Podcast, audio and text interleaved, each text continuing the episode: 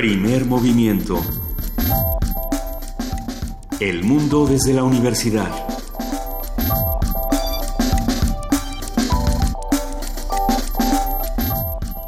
Muy buenos días, son las 7 de la mañana con 4 minutos de este 3 de noviembre. Estamos aquí en Radio UNAM arrancando primer movimiento. Querida Luisa Iglesias, buenos días. Muy buenos días, querido Benito Taibo. Muy buenos días a todos los que nos escuchan este 3 de noviembre. Eh, estamos en el 860 de AM, en el 96.1 de FM y en www.radiounam.unam.mx, eh, celebrando buenas noticias, maldiciones que terminan. Benito, querida Juana Inés Sí. de esa jefa de información, muy buenos días, ¿cómo estás? Buenos días. Es que dijiste suspiro. maldiciones que terminan, no sé por qué pensé en Duarte. No, bueno, pero no, no. todas las maldiciones terminan. No todas las maldiciones terminan. ¿Y, y, y ahora qué vamos a hacer con Veracruz? Pues, Y con Chihuahua.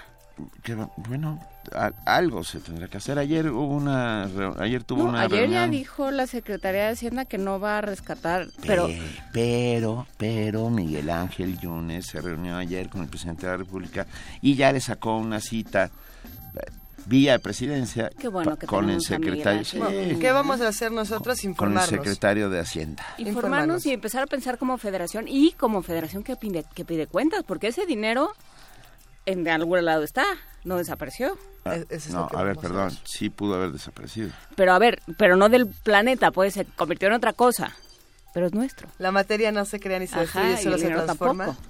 Sí, Se dice- dicen exactamente lo mismo los 60 alcaldes veracruzanos que están tomando el palacio ahí en Jalapa, Así es. porque no. Bueno, ayer incluso fue eh, sacado de su inmueble la, la Dirección de Protección Civil del, esta- del gobierno del estado por no pagar, 11 llevan 11 meses sin pagar eh, la renta. Entonces, bueno, ayer los desalojaron. Vamos a ver qué ocurre con todas estas noticias. Eh, sí, tenemos un programa muy nutrido, muy, muy nutrido esta mañana. Eh, en, en verdad que esperemos que se queden con nosotros. Vamos a arrancar nuestro jueves de autoayuda preguntándonos quién nos enseña a escribir. Modelos, manuales y autoridades. Vamos a charlar con Nuria Gómez Bennett. Ella es escritora y tallerista. Es mamá de primer movimiento dentro de muchos, dentro de los muchos padres y madres que tiene este programa. Eh, Nuria es una No de esas niegues, piezas no elementales, fundamentales del programa. Así que qué bueno que Llévanos está aquí. contigo. ¿Que nos lleve? Sí. Aquí está Nuria, vamos está, a charlar con ella, qué gustazo. En la participación de la Dirección General de Divulgación de la Ciencia, José Franco, su titular, habla sobre las conversaciones entre ciencia y cultura en recuerdo de Luis Estrada. Vamos a tener también en nuestra nota nacional, eh, vamos a hablar de la campaña Se Buscan Diputados Honestos, esto con el comentario de Rogelio Gómez Hermosillo, coordinador de Acción Ciudadana contra la Pobreza. En nuestra nota internacional, la presidenta de Corea del Sur, un comentario del maestro Eduardo Luciano, profesor de la Universidad Popular Autónoma del Estado de Puebla, UPAEP, y especialista en temas de la península coreana. Vamos a preguntarnos por qué es relevante la presidenta de, Corea del Sur, qué, hace distinto en este momento a Corea del Sur. Eh, creo que va a ser una charla eh, que, sí es necesaria eh, por muchísimas razones, sobre todo por la reconfiguración geopolítica que se puede dar en, este, en este espacio, Corea del Sur, Corea del Norte, los conflictos con China y demás. Pero bueno, vamos a hablar también con nuestros amigos del Programa Universitario de Estudios de Género. La doctora Ana Buquet, su directora, nos va a hablar sobre sexualidad y Estado. Este vigésimo tercer coloquio internacional de estudios de género que, que, bueno, ha dado mucho de qué hablar. Poesía necesaria le toca hoy a Luisa Iglesias, según el papelito. Ahora sí, ahora sí puedo leer mi poema de Thomas Bernhardt o todavía... Pues puede ser lo Ya que leíste quieras. el de Keith Richards, puedes leer el de, Tom- el de Thomas Bernhardt, el Todo que lo tú que quieras. quieras. Bueno, a ver, pero lo dejamos también para la opinión de nuestros queridos radioescuchas. Estamos en el 55 36 43 39, en arroba P Movimiento y en diagonal Primer Movimiento UNAM. Si nos escriben con el hashtag Poesía Necesaria, vamos eh, haciendo toda una antología con estas sugerencias y con nuestras propias lecturas. Hoy es jueves, usted lo sabe, en nuestra mesa del día Mundos Posibles. El Tribunal Monsanto en La Haya. Una conversación con el doctor Alberto Betancourt, doctor en Historia, profesor de la Facultad de Filosofía y Letras de la UNAM y coordinador del Observatorio del G20 de la misma facultad. Aún tenemos más cosas después de, Alberto Betancourt para discutir en el programa. Eh, hablaremos, por ejemplo, con nuestros amigos del Programa Universitario de Derechos Humanos. Eh, sí, como cada semana vamos a hablar con Luis de la Barreda, el titular de este programa, que habla sobre la gestión de Barack Obama a casi una semana, menos de una semana de las, de las elecciones del terror. Eh, ¿quién, ¿Quién ha soñado pesadillas con esto? Pues, Todavía no, pero pues, ¿No la, han la soñado vigilia, con ¿No, no la tienen ansiedad? ¿Sueños de Sí. ansiedad? un poco. Frida un poco. dice que sí, nuestra productora. Ah, no, no, No, levantó ya. la mano por eso. Ah, no. sigamos Ah, bueno. Hizo el famoso, el famoso y universal gesto de apúrense por Dios. Apúrense, por Dios. Venga, eh, también tendremos, por supuesto, en hoy en Radio UNAM a nuestra queridísima Vania Nuche, que nos tiene una sorpresa.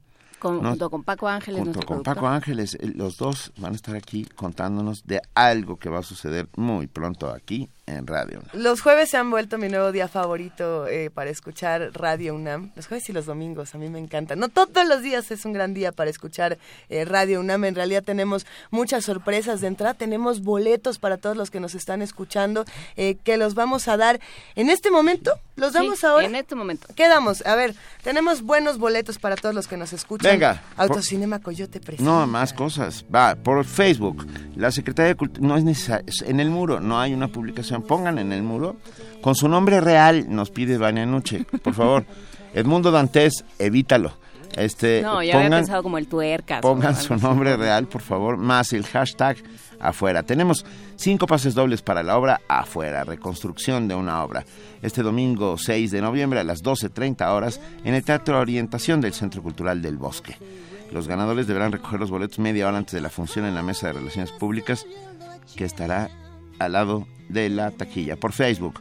Su nombre real más el hashtag afuera, cinco pases dobles para la obra de teatro afuera, reconstrucción de una obra. ¿Están escuchando esa, esa voz que Sí. está cantando cerca de nosotros? Sí. Bueno, esta es una enorme boca roja que se plantea, se, se pone, eh, se sobrepone en un fondo negro y empieza a anunciarnos que el show de horror de Rocky, The Rocky Horror Picture Show, se presenta una vez más en pantalla grande gracias al Autocinema Coyote que nos tiene tres boletos para el viernes 4 para mañana a las 8 de la noche.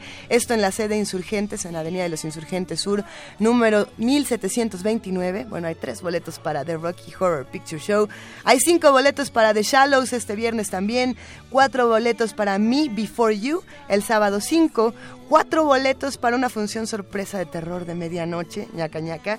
Y cuatro boletos para El Rey León. Todos estos boletos que se dan eh, del Autocinema Coyote se van a ir por teléfono al 55 36 43 39. Así como por Twitter se van los de la sede de Polanco Benito. A ver, esta sede está en Lago Zurich 200. Y lo único que tienen que hacer es enviarnos por Twitter su nombre y el hashtag con la película que quieren ver. Tenemos tres opciones diferentes. La primera es Across the Universe el viernes. La Cuatro segunda. boletos. Cuatro boletos. eh. Hay tres boletos para eso, el payaso asesino. ¡Qué maravilla! Tres- Es que es bueno verla porque Stephen King en pantalla grande no es igual que Stephen King en, en libro, que no es igual que Stephen King en tele. Bueno, en fin. Tres boletos. Dos boletos para la sirenita el domingo. Escríbanos a Twitter con el hashtag de la película de su preferencia. Esto para el autocinema Coyote. Venga, y arrancamos así, primer movimiento. Ah, Y arrancamos con una nota. Así es, vamos a hablar esta mañana de los métodos de acopio de basura, un tema interesante que tenemos que sin duda discutir. Así que si les parece, vamos a escuchar la información. Gracias a su programa de manejo integral de residuos, la Facultad de Estudios Superiores Iztacala ha logrado reciclar materiales como papel, cartón, botellas de plástico, PET, etcétera. Este instrumento tiene dos años de funcionamiento y es autosustentable. Nuestro compañero Antonio Quijano tiene la información. Con el fin de hacer conciencia sobre la importancia de la separación de los residuos sólidos urbanos, la Facultad de Estudios Superiores Iztacala cuenta con el programa de manejo integral de residuos. A dos años de su creación, este sistema ha logrado una respuesta positiva de la comunidad. Es Ángel Corchado Vargas, jefe de la Unidad de Relaciones Institucionales de esa entidad universitaria. Este programa al ser autosustentable significa que todo lo que nosotros rescatamos de material de recicla, que es papel, cartón y botellas de plástico PET, se venden a una persona que compra estos materiales y la venta, la misma venta de, de estos materiales, que pues evidentemente no es una cantidad bastante grande de dinero, pero es una cantidad que nos puede servir para seguir haciendo esta difusión, esta promoción del manejo adecuado de los residuos sólidos urbanos. Lo significativo de este programa es que no solamente se lleva a cabo un acopio de todos estos materiales, sino que la gente se educa y la gente poco a poco va adquiriendo este hábito positivo de separar adecuadamente los residuos. Este sistema de separación está basado en un código de colores. Con lo que hemos tenido que trabajar de manera más intensiva es con la separación de los residuos en los botes de basura. Hay unos botes que están separados en bolsa gris, donde se deposita todo el material reciclable, es decir, envases, los platitos de comida, latas de aluminio, o sea, todo lo que se puede reciclar o que se puede retirar de una manera inorgánica, se coloca en las bolsas grises. En las bolsas verdes se le invita a la comunidad a que coloque restos de comida, restos de plantas, o sea, todo lo que es materia orgánica. Y bueno, hemos estado trabajando muchísimo para concientizar a la, a la comunidad, tanto interna como externa, que nos visita para separar estos residuos. En su primer año, el programa logró recolectar 12.213 kilos de basura y pudo recuperar 467 kilos de pilas, 103 de periódico, 664 de cartón,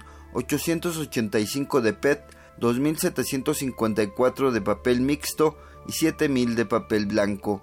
El impacto en términos generales ha sido positivo. Hemos podido lograr, inclusive en evidencia fotográfica, hemos podido observar que, por ejemplo, el volumen de los residuos reciclables y los orgánicos en las bolsas de cada color sí se nota la diferencia. Inclusive después de hacer un, un censo hemos eh, dispuesto más botes con bolsa gris que verde porque es evidentemente lo que más se genera los residuos este, reciclables que los orgánicos, pero hemos encontrado una respuesta favorable de la comunidad. Como te comento, pues es, es un trabajo constante y cotidiano porque pues también cada año llegan chicos de nuevo ingreso. A partir de este año, el programa de manejo integral de residuos se está replicando en una de las clínicas periféricas odontológicas de la FES Iztacala, ubicada en Cuautepec. Para Radio UNAM, Antonio Quijano.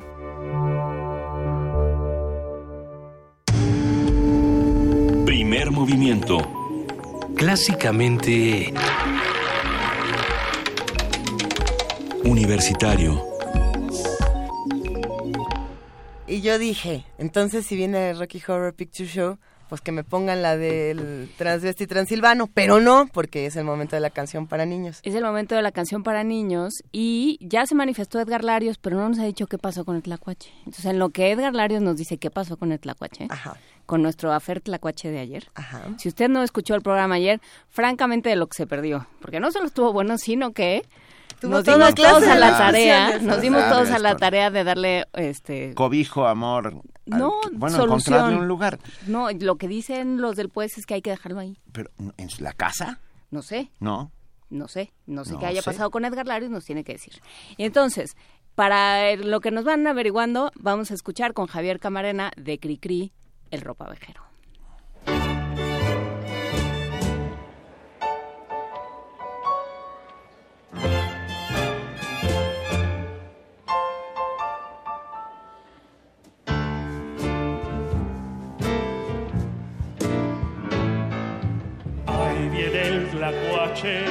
Cargando un tambache por todas las calles de la gran ciudad. El señor tlacuache compra cachivaches y para comprarlos suele pregonar botellas que vendan zapatos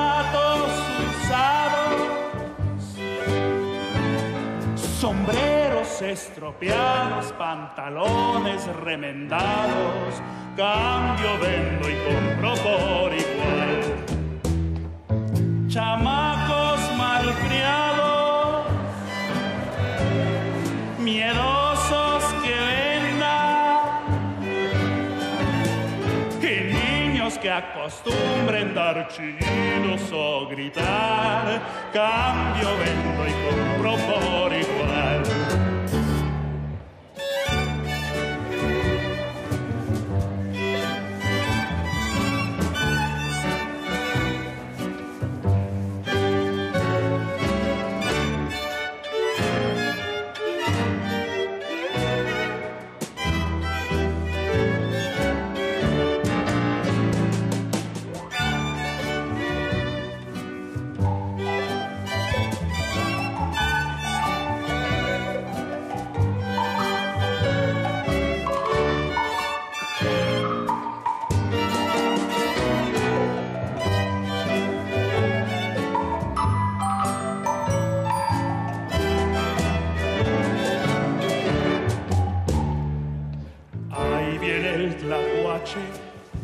Cargando un tambache por todas las calles de la gran ciudad.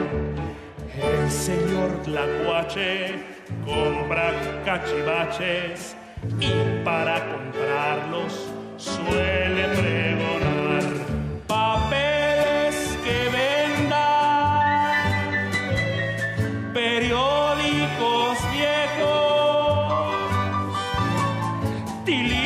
chamuscados y trebejos cuatrapeados, cambio, vendo y compro por igual. Comadres chismosas, cotorras ladosas y viejas regañonas pa' meter en mi costal. Cambio, vendo y compro, sí,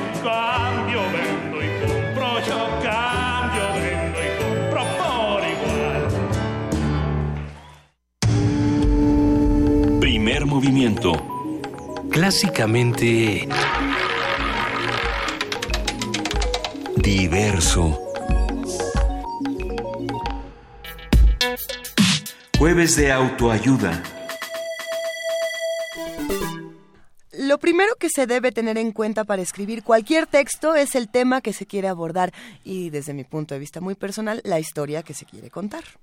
Tener un tema en mente y la información correspondiente a la mano facilita la actividad de la escritura. Sin embargo, a veces para comenzar eh, resulta una faena complicada, sobre todo considerando que las primeras líneas de cualquier texto pueden ser determinantes para que los lectores muestren interés y continúen leyendo. Eh, ya son muchos los jurados de concursos, Benito, que dicen que si en el primer párrafo eh, no les interesó, lo, lo avientan al... Yo vine a Comala Al- porque me dijeron que aquí vivía un tal Pedro Para. ¿Ve? Ahí está. O llamadme Ismail.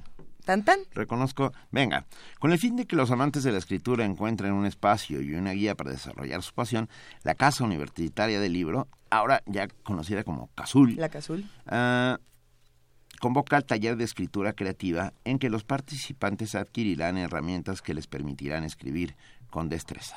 Son 12 sesiones que se impartirán los martes, eh, de las 5 a las 7 de la noche, de las 17 a las 19 horas, a partir del 8 de noviembre, ya, ya faltan muy poquitos días, y hasta el 14 de febrero.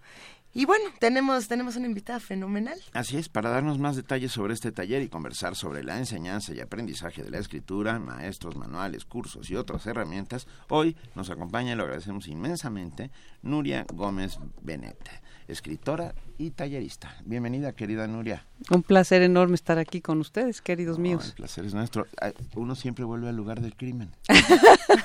Uno que es un criminal siempre vuelve al lugar Uno del que es crimen. un criminal y un gusto enorme platicar de nuevo este a la audiencia de Primer Movimiento. Qué padre. Nuria, eh, para nosotros es muy bueno que estés aquí, además en persona, no es lo mismo hablar por teléfono que tenernos, que, que vernos a las caras y, y hablar de estos temas creo que siempre es pertinente. Eh, siempre hay alguien que quiere contar una historia y que no sabe cómo hacerlo y quizá nuestra mejor defensa en tiempos como estos es saber articular nuestros discursos y, y todas nuestras narrativas. Así es, efectivamente. Y bueno, pues sí, la Casul tiene este taller y tiene otros muy bonitos que si me dan chance luego doy la información también de los demás porque son como seis talleres y todos son alrededor del libro, no todos de escribir, pero están padrísimos. El, el libro tiene muchas maneras de, de contarse, eh, pero la historia cómo se cuenta, cómo nosotros aprendemos a, a escribir, a contar las historias. Yo soy de la idea de que eso se empieza desde niño. O sea, si tú tienes una buena aproximación con los libros y tienes una aproximación lúdica y divertida con las palabras, independientemente de tus hábitos de lectura, vas a desarrollar una pasión que es como la primera semillita, pues, para escribir, ¿no? Si tú fuiste fan de tus clases de gramática en la primaria porque tenías una maestra que te hacía correr cuando te hacía conjugar el verbo o cualquier otra cosa que se puede hacer pedagógicamente, o oías a Cricri o tus papás en la carretera jugaban a las placas o jugaban a las A- a rimas veo, o, veo. o jugaban a veo veo o te contaban cuentos o cuando te bañaban te hacían este cochinito fue al mercado. Ese es la, yo creo que por ahí va la primera semilla para la literatura y por supuesto la lectura, ¿no? Sí. Si no, es muy difícil, no digo que no se pueda, porque además no hay recetas, lo sabemos muy bien, hay gente que empieza a escribir muy tarde, pero yo creo que sin ese germen primero es mucho más complicado que alguien llegue a desarrollar una pasión por la escritura. Hay algunos, algunos tips que se dan en los talleres literarios y que me gustaría eh, poner aquí eh, para todos los que estamos sentados y para todos los que nos escuchan. A ver qué tan efectivos son, Nuria, que tú nos digas si, si no si funciona o si no funciona, pero qué tan, qué tan bueno es tener este tipo de herramientas eh, para, para partir de ahí, para contar otras historias. Por ejemplo, una de las que dicen en los talleres literarios es que empieces preguntándote qué pasaría si. Esa es fantástica. ¿Qué pasaría? sí. Esa, esa está en un, en un libro que, por cierto, recomiendo mucho a todos los que quieran, ya sea maestros que quieran empezar a sembrar estas, esta semilla y esta inquietud en los alumnos, o papás o gente grande incluso que quiera escribir. La gramática de la fantasía de Gianni Rodari mm. es una maravilla. Tiene muchísimos ejercicios que él hizo con niños en la Italia de, no sé, del siglo XX, mediados. Este, precisamente para disparar esos mecanismos que te hacen enfrentar la hoja en blanco, ¿no? O sea, tú tienes la hoja en blanco y te paralizas. Estos ejercicios como qué pasaría si, o como el binomio fantástico, que es ligar dos palabras que no tienen absolutamente nada que ver y tratar de desarrollar con ellas una historia, son una herramienta padrísima para que tú pongas tu plumita encima del blanco de la hoja y empieces con algo. A ver, ¿A dónde te lleva? Un ejemplo del binomio, mira, aquí, es que me traje el libro de, de Gortari porque de, de, Rodari. de, Rodari, de Gortari. no, bueno, ese... Esas ya son historias de terror. No, hay Gortaris buenos. Hay Gortaris muy chulos. Sí, a ver, mira. Eli de Gortari. Eli de Gortari, que venga. Eh, el binomio fantástico. Aquí tiene una historia de, de cómo en un aula, además en un ejercicio colectivo en el aula que debe haber sido muy divertido, salió una palabra perro y una palabra armario bueno, entonces luego las pretende ligar con una preposición. Ahí te salen infinidades de posibilidades. El perro con el armario es una historia. El armario del perro es otra historia que pues que hay que contar. Hay que contar. ¿Qué tiene el perro en ese armario? Ha de tener cuatro pares, eh, digo, cuartetos de zapatitos, a lo mejor pares como de Snoopy, que tiene una casa con billar y todo. Exacto. Usará pijama, no lo sabemos. A lo mejor tiene un human print, una pijama de human print, es, ¿no? De tela de human print. Tenemos otra que se llama el perro sobre el armario. ¿Qué está haciendo el perro sobre el armario? ¿Cómo brincó? ¿Quién lo abandonó? El en el armario, etcétera etcétera, etcétera. O la peluca, la peluca del, de Mozart y un avión. Lástima que no es preposición, pero ojalá el perro salga del armario. Ojalá el perro que sale del armario. o sea, es que esas eran preposiciones, pero le puedes meter un verbo adentro. el perro que se come el armario. Sí. ¿No? me gusta esa idea. Ese tipo de ejercicios para enfrentar la hoja en blanco son, yo creo que disparadores fenomenales de los que te puede dar como herramientas un taller, ¿no? Tenemos, tenemos por aquí, a ver, está el qué pasaría, sí, está el binomio, el binomio, y tenemos, a ver, otro que era cuando quieres escribir una novela tienes que conocer también a tu personaje para saber qué desayuna. Para saber qué desayuna, qué hace y qué todo. Entonces el chiste es que eh, tú puedas describir a tu personaje en 20 preguntas, como, como este juego que hacías de vamos a adivinar al personaje, tu personaje es real o irreal. Solamente puedes contestar con sí o no. Y si puedes adivinar a tu personaje en 20 preguntas, quiere decir que lo conoces como la palma de tu mano. ¿Eso, eso funciona para, para jugar y divertirnos eso con la funciona cuando ya te estás clavando muy durísimo en un... muy durísimo, ¿eh? Para, cuando ya te estás clavando muy requete durísimo en un personaje. Porque sí, tienes que ser consistente con tu personaje. A ver, hay una cosa muy importante. Una cosa es escribir para ti mismo y otra cosa es escribir para un lector. Todos podemos escribir, pero el escribir para un lector implica ya una mayor precisión, una mayor disciplina y tienes que establecer esa, ese, esa complicidad con tu lector, que esa complicidad solo se logra si tú eres verosímil. Si tú tienes un personaje que es un neurasténico y de repente en un capítulo amanece dulce, el lector va a abandonar la novela porque no te va a creer, a menos que tengas una razón por la cual. Entonces sí, tienes que conocer cómo va a reaccionar tu personaje, porque no le puedes poner a reaccionar de maneras que no van con él. ¿Y qué tanto es eh, es útil leer a otros? O sea, porque por eso por eso hablábamos de autoridades al, al plantear esta conversación porque bueno, puede, puede ser desde el decálogo del perfecto cuentista, de, de De Maupassant es el... De, de- yo pensaba en el de Quiroga, pero también está uno de Maupassant y creo que uno de Cortázar. Hay, Eh, un, hay un Daniel Castani que también tiene un decálogo del escritor. El que tiene todas las anto- el, el que tiene antologados todos estos decálogos es eh, Lauro Zavala. Lauro Zavala, ¿no? En, en esta teoría de los cuentistas ahí uno puede encontrar todos los decálogos. si fuera Entonces, necesario. están, por ejemplo, esas reglas explícitas, pero está también, me acuerdo de Romeo Tello en la Facultad de Filosofía y Letras, que decía, a ver, si uno lee Romeo. muchísimos sonetos, pues va, se le va a hacer el oído. Es lo mismo que platicábamos con las calaveritas. O sea, si oyes muchas calaveritas bien contadas y bien rimadas, te va a ser muy natural escribir una calaverita. Exactamente. Si estás muy acostumbrado a leer novelas, sabes Cómo cómo, se una siente novela. una novela Sí. y te será más fácil escribirla. Claro. ¿Qué, ¿Cómo hace uno con las autoridades?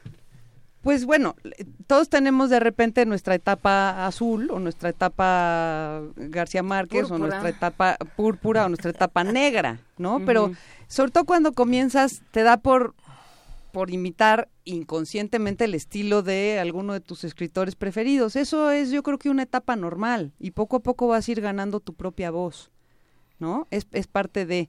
Yo una de las cosas que digo siempre a los alumnos, a los talleristas con los que trabajo es a escribir bien. Se aprende escribiendo mal, pero mucho. Y tomando conciencia de lo que está mal, obviamente, ¿no? Pero a escribir no se aprende más que escribiendo Así es, es un sobre la marcha, es un Eh, oficio, es eh. como es como un artesano Que está haciendo trencitas para luego trencitas minúsculas como hacen en Michoacán, chiquitititas para luego hacer un círculo cosido para luego hacer un sombrero. Eso no es una cosa que se pueda dar porque te metiste a dos talleres. Es una cosa que se da porque sobre el escritorio tú estás duro y dale y duro y dale y duro y dale a la compu o a la pluma o a lo que quieras, Sí. ¿no? Yo, yo le pondría a todo esto, que me encanta, eh, la necesidad de la goma de borrar. Por supuesto. No, o sea, escribir con la goma de borrar. O sea, escribir mucho y borrar mucho. Y tener tirar. lectores en los que confías. Exacto. Cri- que sean Eso es lo bueno de los talleres. En los talleres puedes encontrar lectores inmediatos y vas a encontrar reacciones inmediatas a tu texto. Otra cosa que hay que aprender es a tomar y dejar.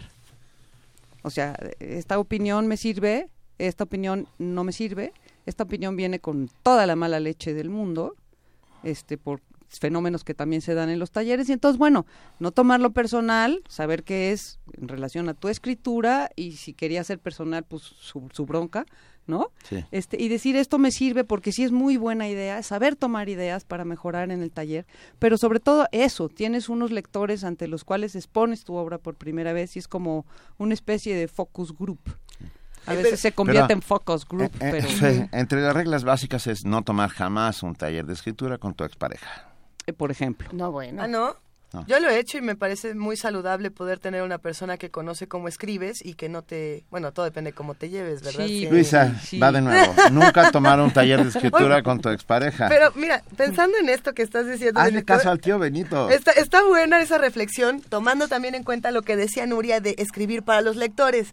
Eh, vamos a ser leídos si queremos escribir, pero hay una, una corriente de autores que a mí me llama mucho la atención, de- de- no tienen que ser necesariamente jóvenes, que dicen, yo no escribo para tener lectores, yo escribo porque me gusta, no, no voy a decir que, lo, que sobre todo son poetas, Ahí pero sobre todo son poetas los que yo he escuchado decir, yo no escribo para tener lectores. Ahí yo tengo una bronca. Bueno, pues ¿Qué entonces pasa? ponlo en un cajón. Ponlo en tu, Que sí, guarden, sí, claro, que y arma tu blog que para que guarden. te lea la tía o lo que sea. Yo entiendo muy bien que la- el primer impulso de escribir no tiene que ver con los lectores.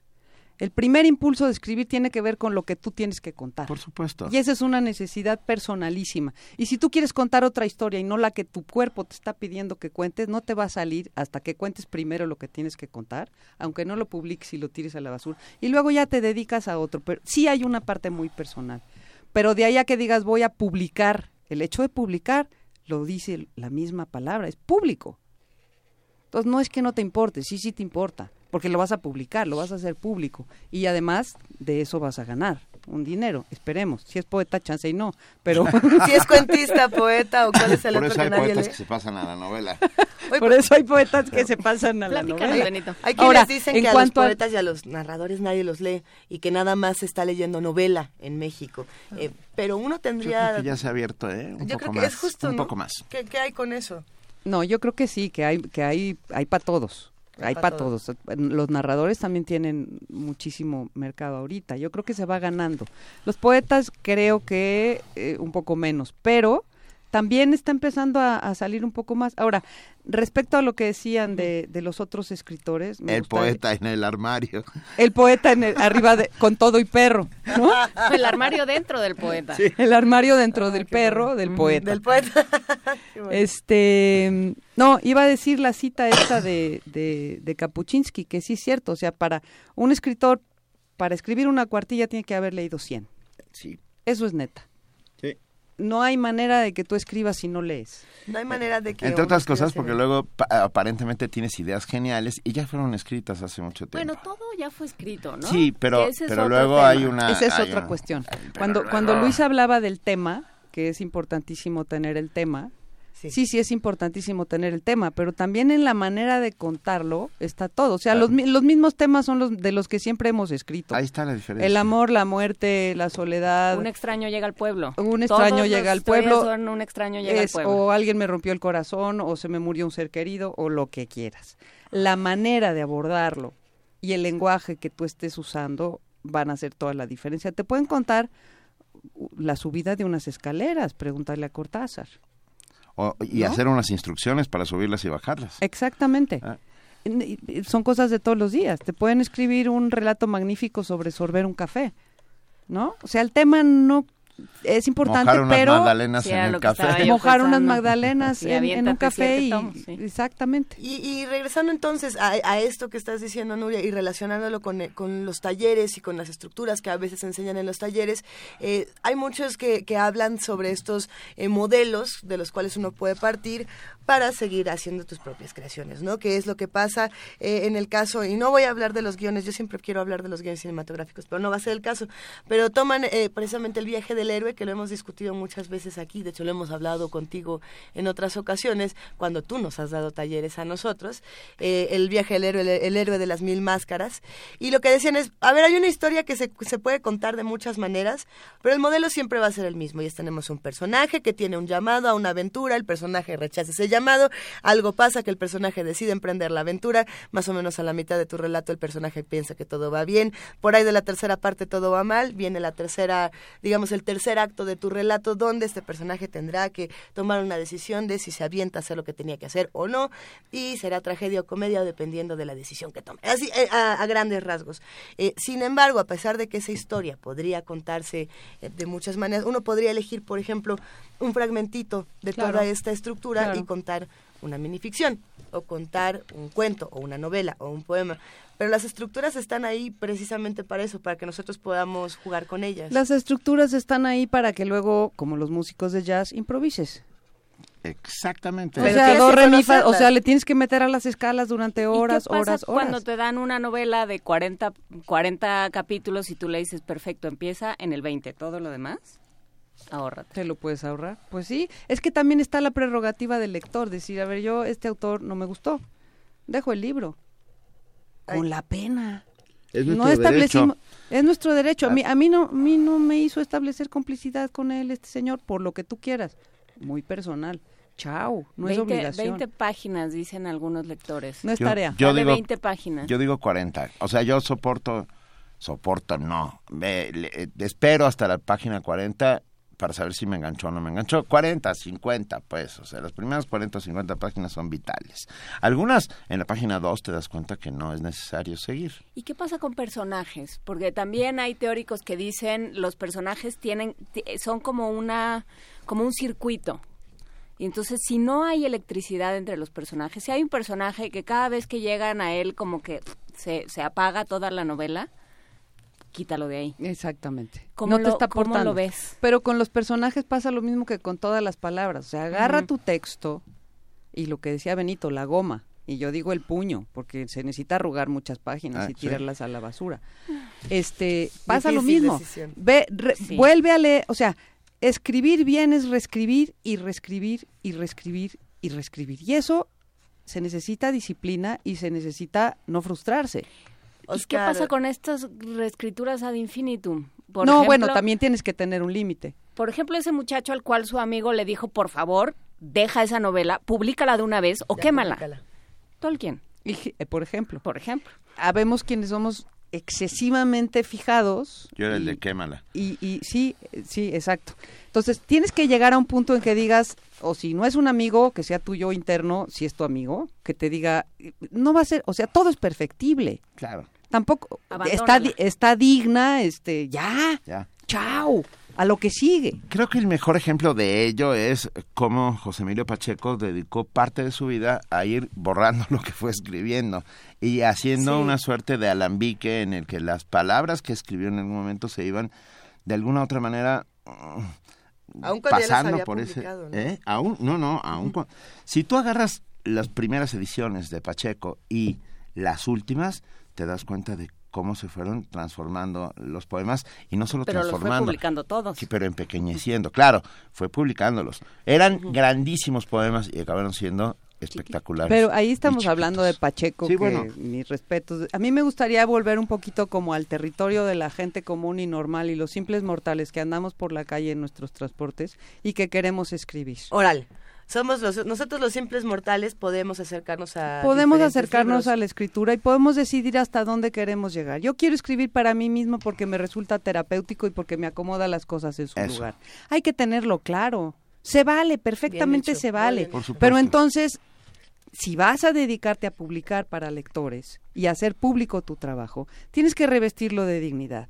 Eso significa, ya pariste a la criatura, que es lo primero. O sea, primero tiene que salir el texto. Salga como salga. Despeinado, embarrado, sanguinolento, no nos importa. Después, entonces hay que empezar a reescribir, reescribir, reescribir. Limpiamos a la criaturita, la peinamos, le ponemos los zapatitos.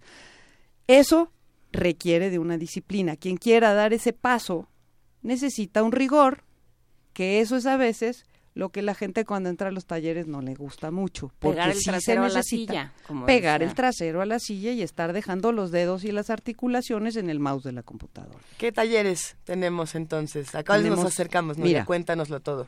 Eh, bueno, está un taller muy chulo para quienes quieren eh, escribir, por ejemplo, eh, autobiografía. Hay un taller que se llama Laboratorio de Escritura Autobiográfica con Víctor Sosa, que también está en la Cazul. Hay otro de taller de creación y edición de libros y antologías de poesía para niños y jóvenes. ¡Wow! Ese lo, da. Rodolfo Fonseca, que es pedagogo y promotor cultural, sí. que va a estar también sensacional. Está el de escritura creativa, que el mío, que empieza el, el martes que entra. Otro que no tiene que ver tanto con la palabra, sino con la imagen. Se llama La iridiscencia, palabras que dibujan, lo da Mariana Bernardes. ¿Eh? Y se trata de ir, ir que la gente vaya haciendo con sus imágenes eh, una especie de escritura, eh, una especie de narrativa o de bitácora Qué visual. bonito. Eso se hace mucho con, los con los niños que todavía no leen convencionalmente, ¿no? Les Exacto. das una serie de imágenes y ellos y van una armando su narrativa, que es padrísimo, ¿no? Luego tenemos introducción a la encuadernación, que va a ser un taller intensivo. Eh, este yo diría, si de veras quieres empezar a hacer tus libros, pues el primero hazlo tú. Y para eso también hay otro taller de diseño editorial enfocado a un recurso para la autoedición de libros, que ese es otro tema. Sí. A ver, consíguete un editor. Entonces, bueno, Oh. autopublica, autoedita tu libro y ese lo da Josefina Larragoiti, se me olvidó decir, el de La directora de. Resistencia. Sí, Sí. ajá. Larragoiti Oliver, ajá, Sí, es la sí, misma, sí, ¿no? Y luego Dulce María Luna es la que da el de introducción a la encuadernación. ¿Y tú? Yo aquí estoy, ya lo, es que lo dijimos al principio. el Pero vamos a repetirlo. Taller de escritura creativa, martes de 5 de la tarde a 7 de la noche, del 8 de noviembre al 14 de febrero. Vamos a tener 12 sesiones. ¿Dónde se inscriben? Porque mira, ya nos escribió Mayra Elizondo y, Ajá. nos, y nos dice a la letra. fanta- fantástico tema. Yo sueño con escribir y por lo que escucho tengo buenos inicios. Estoy atenta. Buenísimo. Pues estate más atenta porque. Ahí te va el curso- teléfono. Venga. El teléfono de la CASUL, Casa Universitaria del Libro, es el 5207-9390 y el otro es 5207-9871. Ahora, está la cuestión de que va a haber unos descuentos, 25% a la comunidad UNAM con credencial vigente, alumnos, exalumnos, trabajadores docentes, UNAM sí, Fundación UNAM, personas con credencial INAPAM y ojo, los que vivan por la Roma. Si tienen su credencial vigente del INE, también se les hace un descuento por, por vivir en la Roma y ser vecinos de la CASUR. Ah, Ah, está padre. Eso está padre, ¿no? Sí, eso está padre. Sí, es como para el rollo ahí del barrio, Crear- te- crear además te queda cerquita, ¿no? Está padrísimo. Y traía yo, por si alguien quiere aproximarse a los manuales y esto de las ediciones de manuales, aunque Recomendaciones, sí. recomendaciones. Ya dijimos que lo principal es arrancarse y escribir, escribir, escribir y escribir. Pero herramientas interesantes son el taller de escritura creativa que yo recomiendo muchísimo, así se llama, taller de escritura creativa de Marcela Guijosa Eso me gustó y Berta muchísimo. Iriart. Son dos mujeres extraordinarias. bueno. Berta Iriart No, además bueno. es guía Montessori, así que Mm, sí. imagínense si no van a ir de la manita. Y luego de Oscar de la Borbolla, el manual de creación literaria, que también es un buen manual que se pueden conseguir en librerías. Y yo cada tanto me voy a la librería y digo, ¿qué tienen de talleres? Y veo qué libros hay. Hay cosas, siempre en las librerías hay cosas. Échenles un ojo, el que, les, el que los jalen las primeras 30 ojeadas de las páginas, como lo dice que digan, Benito. "Ah, esto es lo que a lo mí me hace falta. Esto es lo que a mí me hace falta, te lo llevas. Hay de todo, como en los talleres, ¿no? Hay talleres que te sirven, otros no tanto, igual con los Hay manuales. otro que a mí me gusta mucho que se llama mm, Editar Novela de Thomas McCormack en la colección Libros sobre Libros del Fondo de Cultura. Si vas para novela. Si vas para Si vas novela, para pero novela. lo que lo que comenta sobre el acto de escritura, o sea, lo que dice es el, el escritor es una especie como de chef y entonces tiene estos antojos. Uno no sabe para dónde va el texto, o sea, un buen escritor te va sorprendiendo y dices, ah, ¿cómo? Eso no, no sabía yo que iba a suceder. ¿no? Henry James lo sabía muy bien. Henry James también y Le daba Foster- vueltas de tuerca Claro, adicionales. claro. Y Es que Foster estás tiene los aspectos de la novela también. Ay, ese que es es- buenísimo. Qué librazo el de los aspectos de la novela. Perdón, acabo de tener un éxtasis nada más de recordarlo. los aspectos de la novela es un gran libro. También la teoría de los cuentistas de Laura Zavala que estábamos diciendo vale la pena. Y acérquense a las novelas, a esas novelas que, que por algo son clásicas, trascendieron generaciones, hicieron que... O sea, ahí está Dostoyevsky, ahí está... Quiero decir, ahí encuentras eh, muchas de las claves de la novela actual. Preguntaba por ahí R. Guillermo, ¿a qué hora empieza el nuevo boom de la literatura latinoamericana? Yo creo que ya empezó. ¿eh? Yo creo que no, par- no paró. Yo creo que no paró, eh, a lo mejor fue un poco fue un poco más, menos Una gráfica que ruidoso, sube y baja y tal. pero pero ahí sigue y hoy por hoy la novela latinoamericana, bueno, está mm, en sus mejores días, pues. Si usted ha escuchado Primer Movimiento con detalle, Aquí lo Juan Gabriel. Vázquez, Roncagliolo. este, Roncagliolo, hemos platicado Y mexicanos, Julián Herbert también que somos latinoamericanos, pues, ¿no? Sí, claro. O sea, Ah, si no has que leído somos. Si no has leído. Canción de tumba de de R. Guillermo de Julián Herbert, léetelo y verás que el boom latinoamericano sigue Sigue ahí. vivo. Claro que sí. Y busquen sus géneros, o sea, Eso. busquen sus géneros. Eh, Habemos los que somos mejores para escribir poesía que para escribir cuento o que para escribir novela. Querida Nuria, te pregunta Capuleto, ¿puedo inscribir a mi hijo? Tiene 14 años, pero le encanta leer y escribir. Creo que no tenemos un límite de edad, ¿eh? A ver. Déjame checar, a ver aquí, aquí ¿Y el qué dice en el folletito. Ahora- a ver, sí, el hijo que se inscriba de motu propio, Ah, eso sería muy Capuleto, sería importante que no, no lo inscribas. Mira, hola, te tengo una ¿Qué sorpresa. crees? Te inscribí. Este, deja buscar a ver aquí en el folletito si dice algo de la edad. Lo buscamos, mientras, mientras buscamos ese libro, hacemos recomendaciones para niños de 14 años que les encanta leer y escribir. Eh, sí, hay, hay un, un libro que, que lo voy a tratar de compartir en redes sociales más adelante, de tips precisamente para niños que les gusta jugar, escribir, eh, y me refiero a jugar porque es un ejercicio de juegos, es, es padrísimo, lo, lo, lo compartiremos.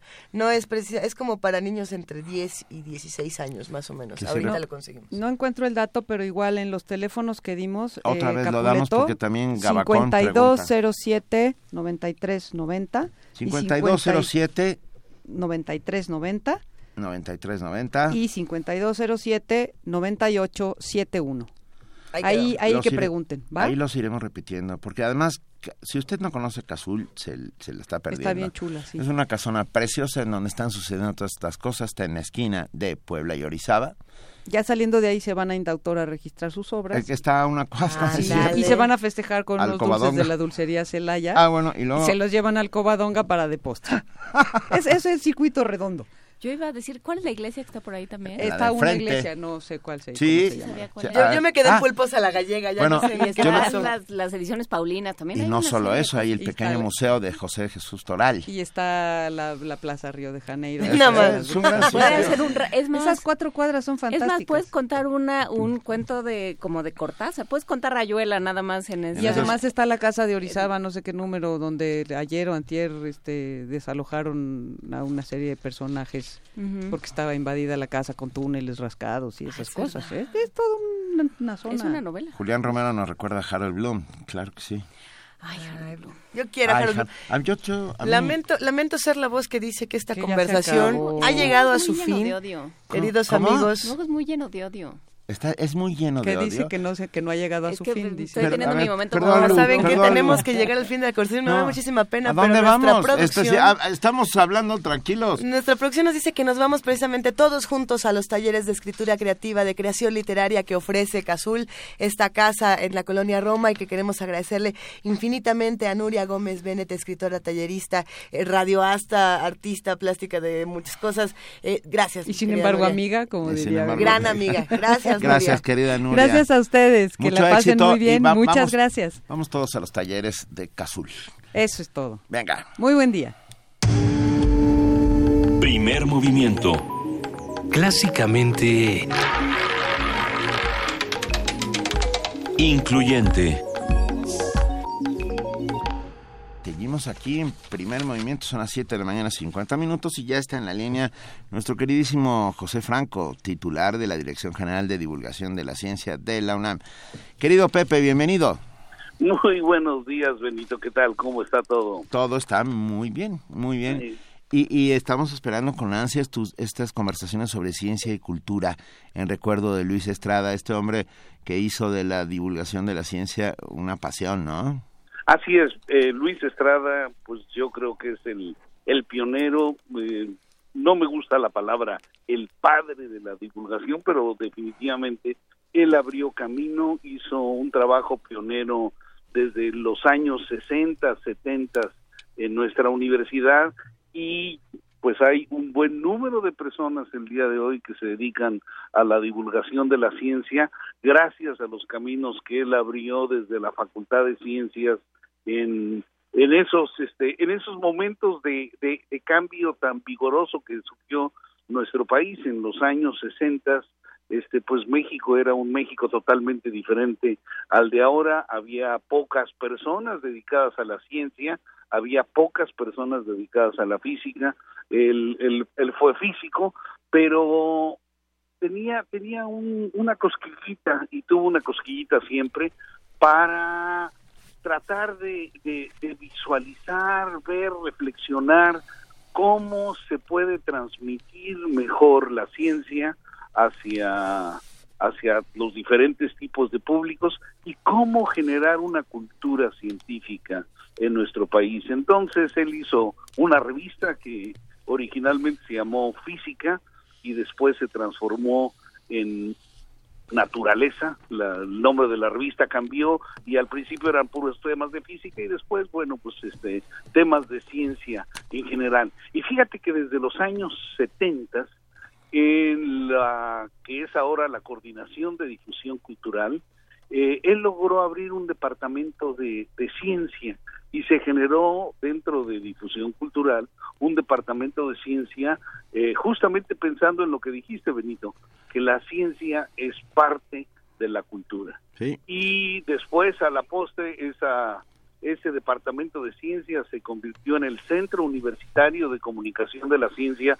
que también estuvo instalado en difusión cultural, para después eh, ese centro fusionarse con el Museo Universo y generar lo que es ahora la Dirección General de Divulgación de la Ciencia.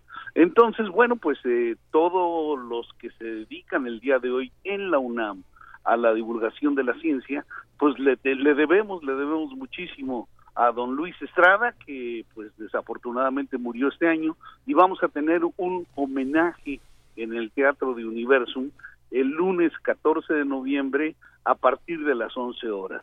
De las 11 de la mañana a las 5 de la tarde. Vamos a tener una serie de, de eventos, un video, y luego mesas de discusión en donde se van a discutir pues los temas que a él le apasionaban y era la ciencia y el humanismo y las revoluciones científicas en, en, en digamos en, en este momento. Entonces bueno pues todos todos están invitados y yo estoy muy contento de que la divulgación de la ciencia le haga un homenaje a este pionero de la divulgación pero por supuesto eh, podemos saber un poco del programa quién estará por ahí bueno, hay un buen número de, de, personas que seguramente algunos conocen. Va a estar mi queridísima amiga Débora Dulcin, que es una, una astrónoma este, muy, muy activa y, y, y, muy simpática. Entonces, sí. bueno, es, este, es una garantía. Va a estar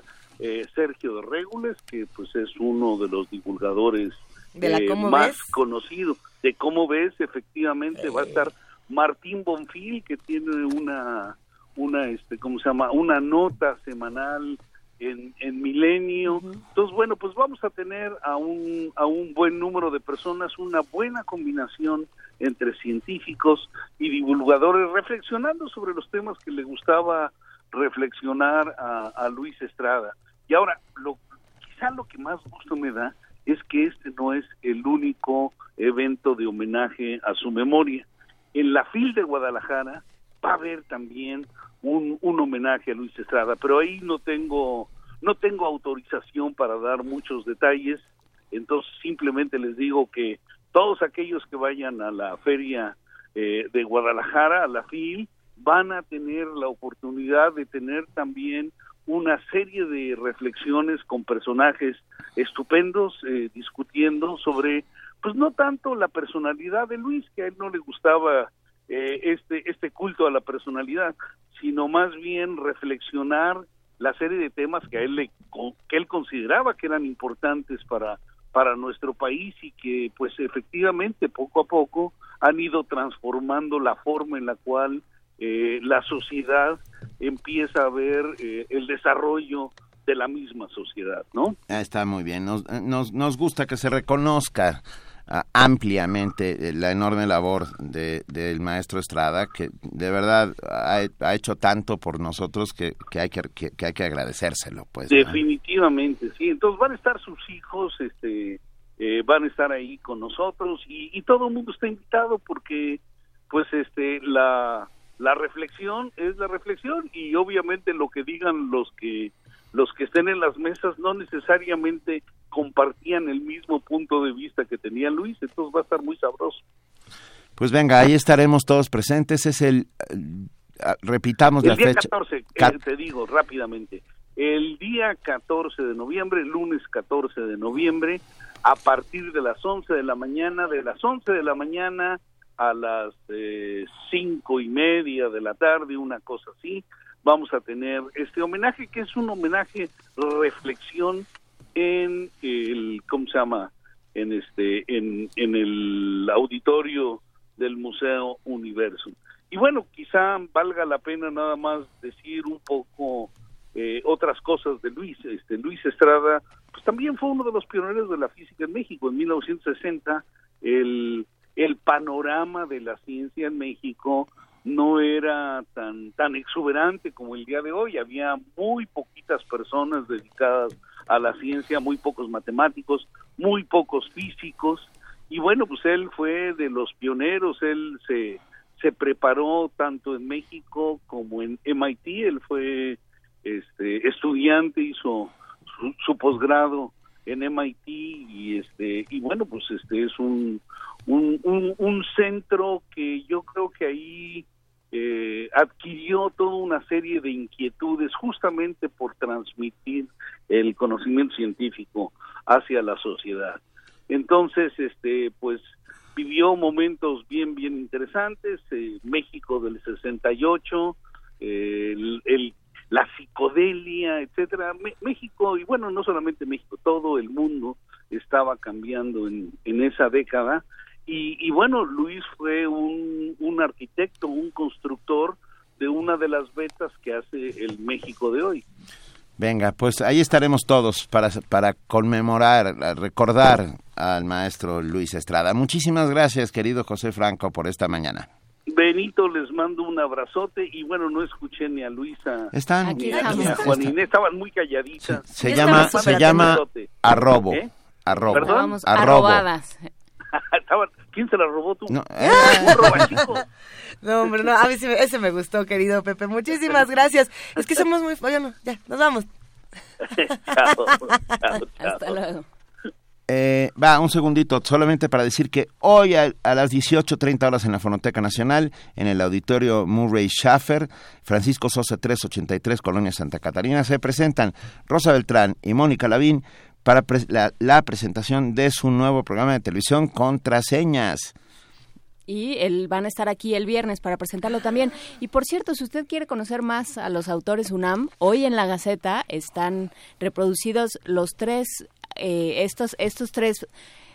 Es que el, el concurso de autores in- UNAM es de dibujo. Mm, Y entonces Ah, ya, ya, ya. hubo un, un ganaron un retrato de Marta Lamas, uno de Jaime Martuchelli y otro más. Otro más. Creo que de Berta Iriert, no. No. No sé, ahorita te digo. Y este y ahí están, búsquelos en la Gaceta. Venga, nos vamos a un corte. Primer movimiento. Clásicamente Universitario.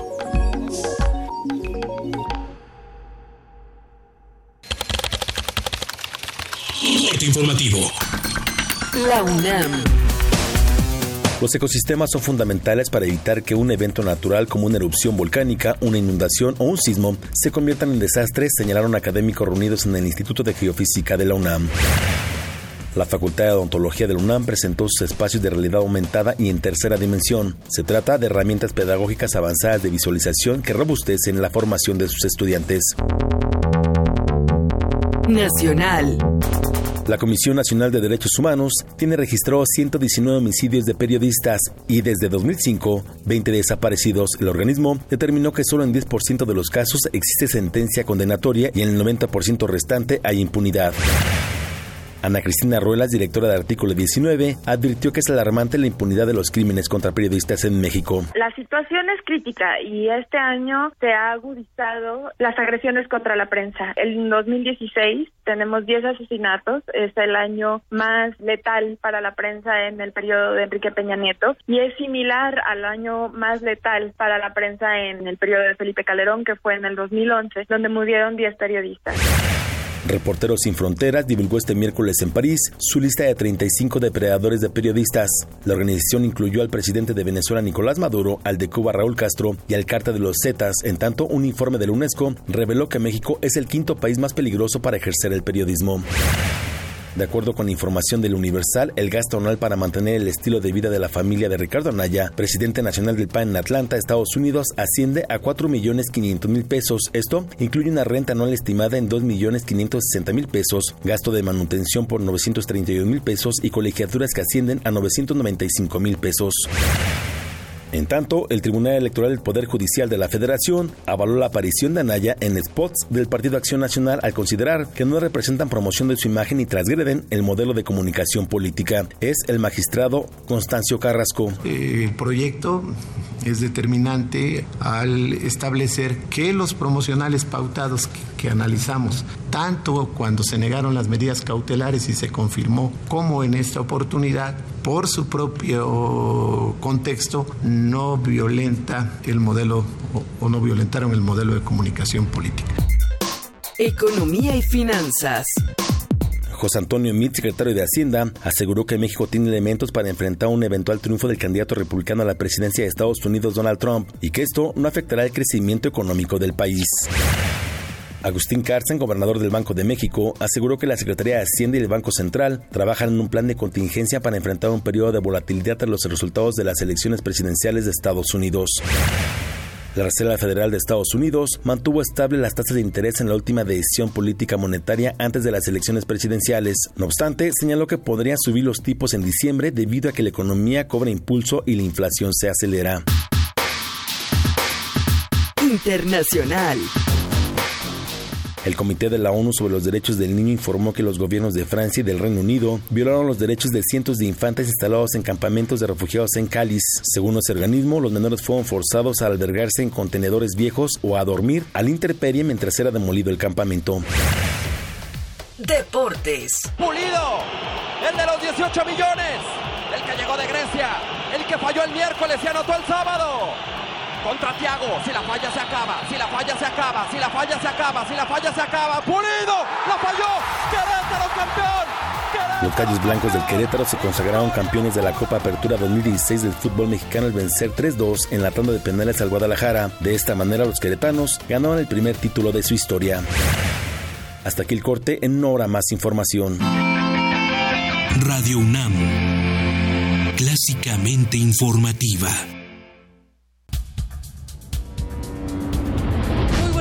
Tardes, bienvenidos sean todos ustedes a Prisma RU por Radio UNAM. Yo soy Deyanira Morán. Esta es la información deportiva. Se homologarán todos los procedimientos. Hasta aquí el reporte. Zarpazo RU. Prisma RU de lunes a viernes. De lunes a viernes. De 1 a 3 de la tarde. Por el 96.1 de Radio UNAM. El conflicto es inevitable. El cambio, una necesidad humana. Son los fundamentos de la reinvención. En Radio UNAM queremos ofrecer nuevos mundos para oídos cada vez más abiertos. Tus oídos merecen oír de todo. Resistencia modulada. La respuesta a la demanda auditiva de nuestra ciudad. Lunes a viernes, 21 horas. Por el 96.1 de FM. Radio UNAM. Habla Ricardo Anaya. Regresó el PRI y México no va por el camino correcto. La economía va mal, la violencia aumenta, la corrupción está peor que nunca. El PRI se tiene que ir. Y la opción tampoco es López Obrador. De él no hay nada nuevo que decir. Sus locuras han sido, son y seguirán siendo un peligro para nuestro país. Pero contigo y con el PAN, sí hay de otra. Ten confianza, somos muchos. Sí se puede. Ya verás. Ricardo Anaya, presidente nacional del PAN. Abrir puertas. Perder el miedo. Abrazar lo nuevo. Aprender. Especializarte. Basta que quieras dar el paso. Atrévete con los cursos y diplomados que la UNAM tiene para ti. Ingresa a docencia.tic.unam.mx y lánzate a una nueva aventura que cambiará tu vida. Vive plenamente tu vida digital. Dirección General de Cómputo y de Tecnologías de Información y Comunicación, UNAM. ¿Necesitas difundir tus proyectos? ¿No sabes cómo aprovechar la web? Inscríbete al curso Comunicación Estratégica en Redes Sociales, del 8 de noviembre al 20 de diciembre. Aprende a crear contenidos. Administra, crea y gestiona estrategias de promoción en la web 2.0. Informes y preregistros al 5536-9699 y al 5871-8735. Más información en www.acatlan.unam.mx diagonal Radio UNAM. Ven, estás a unos clics de cambiar tu proyecto. Radio UNAM y la FES Acatlán invitan. Primer movimiento. Podcast y transmisión en directo en www.radiounam.unam.mx.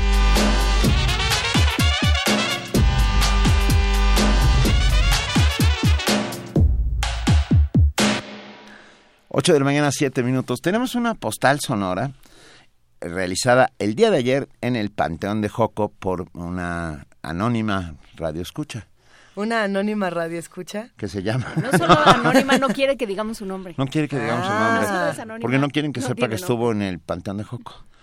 A ver, ¿qué pasó en el Panteón de Joco? Oigamos. No, pero fuerte, más fuerte. fuerte. ¿Que se rompa? Ya nos vemos, sí. Adiós, tía Quique.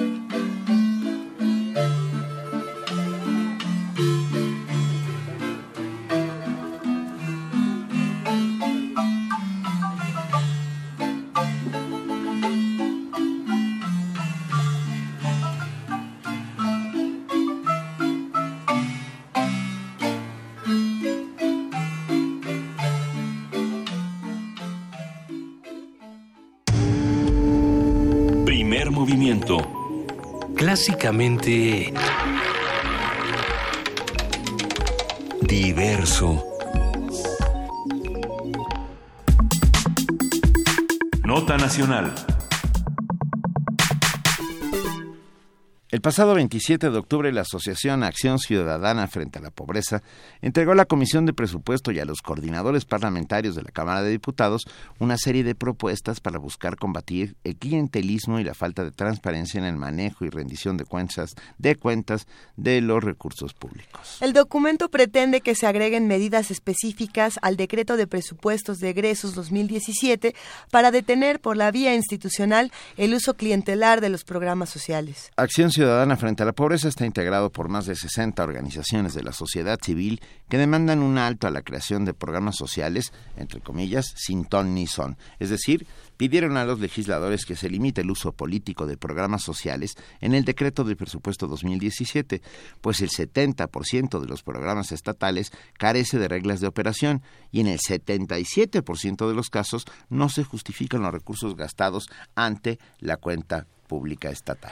Esta mañana vamos a conversar con Rogelio Gómez Hermosillo, él es coordinador de Acción Ciudadana frente a la pobreza, iniciativa de la sociedad civil organizada, integra, que bueno, integrada por más de 60 organizaciones de todo el país para impulsar acciones efectivas frente a la pobreza y la desigualdad. Rogelio Gómez Hermosillo, buenos días, ¿cómo estás? Muy bien, muy buenos días, muchas gracias, mucho gusto. Gracias. El gusto es todo nuestro. Oye, Rogelio, ¿estamos buscando diputados honestos?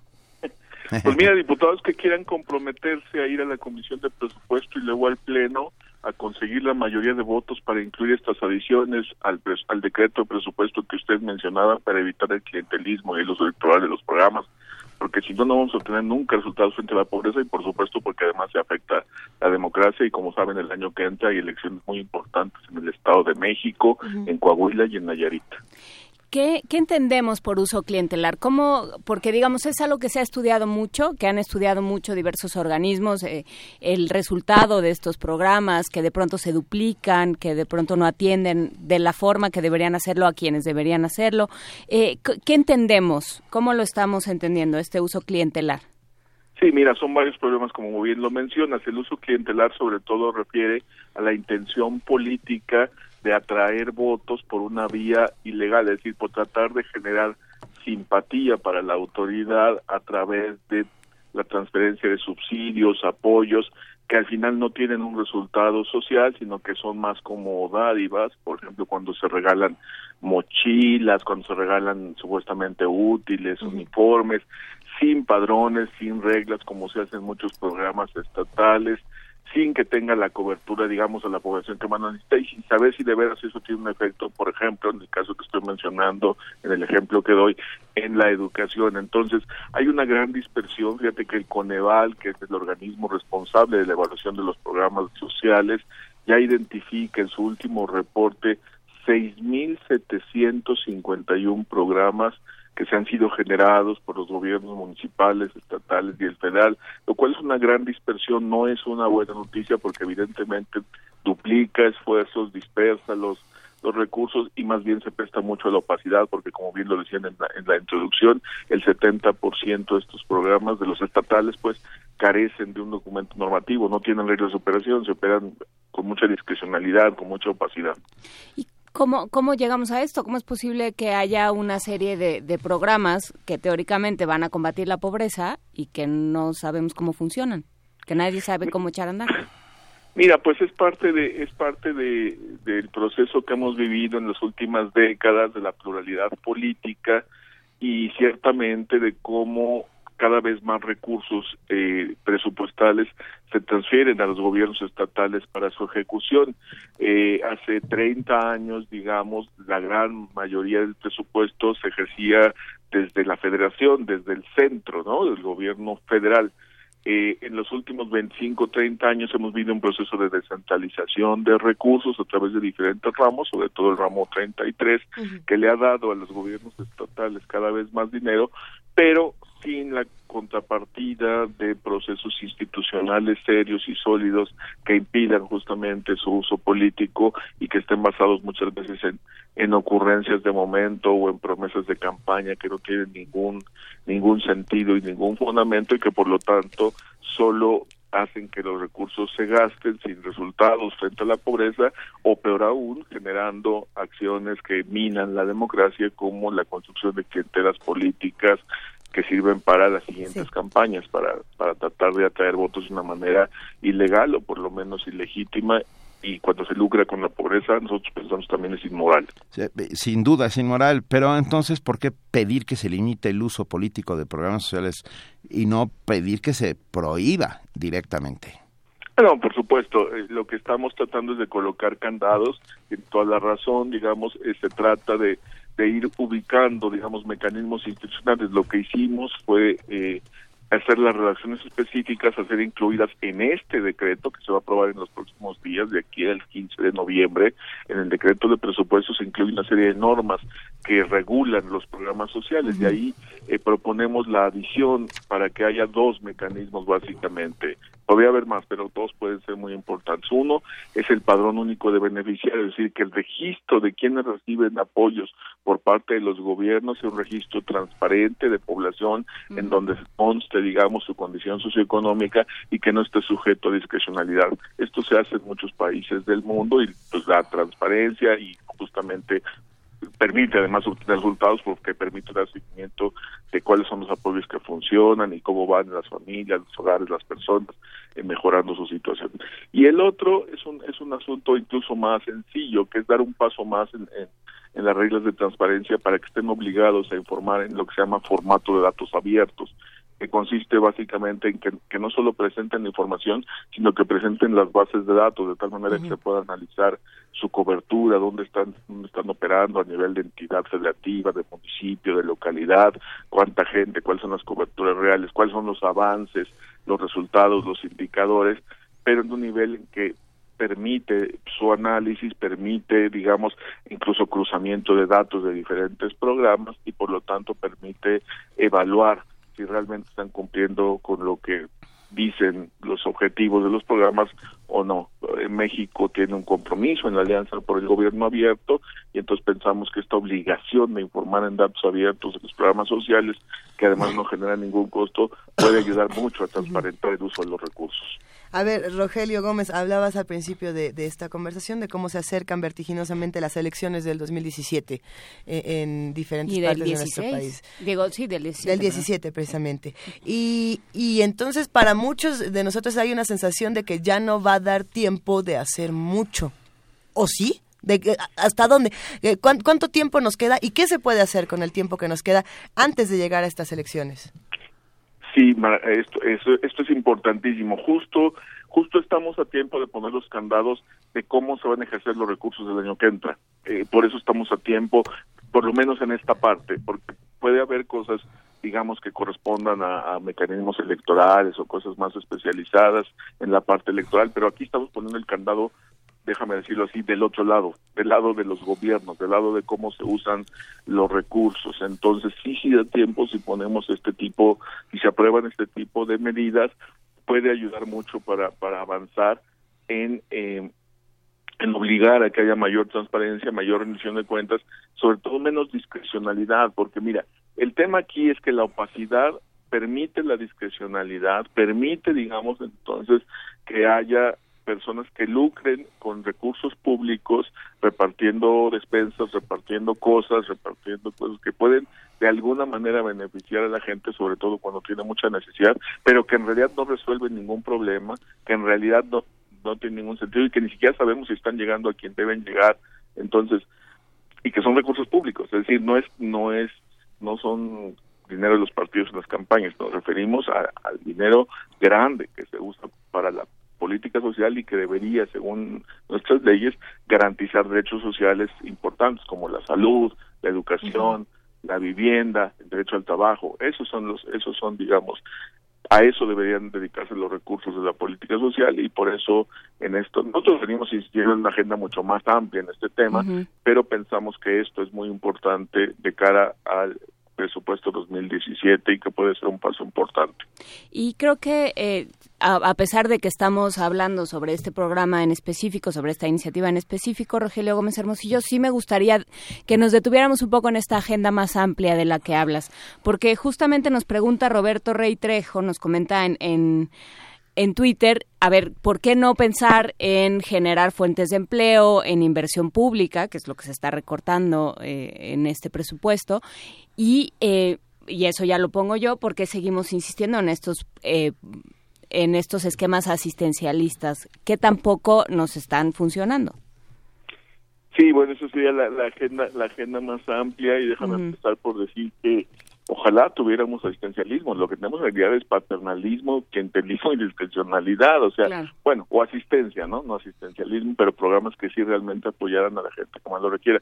Por ejemplo, protección social para garantizar el derecho a la salud de todos los mexicanos. O sea, entiendo el planteamiento de la escucha Roberto, me parece, eh, que, que que sí, que la solución es, es esta es nuestra premisa número uno en la acción ciudadana frente a la pobreza, que México carece de una estrategia que esté centrada en generar condiciones de inclusión económica, una economía incluyente que justamente a partir del trabajo y el ingreso mejore el ingreso de las personas y sus condiciones de vida. No hay manera de enfrentar la pobreza sin política económica que ayude a mejorar las condiciones de ingreso y de productividad de las personas. Eh, por otro lado, las políticas sociales lo que deben dedicarse es a garantizar derechos sociales como la salud, como la educación, es decir, no a generar eh, dádivas, a generar clientelas, a, estar viendo qué regalar, decimos nosotros, porque eso no es una política no es una política social, eso es una política clientelar más que asistencialista. Y justo eso es lo que estamos tratando de combatir.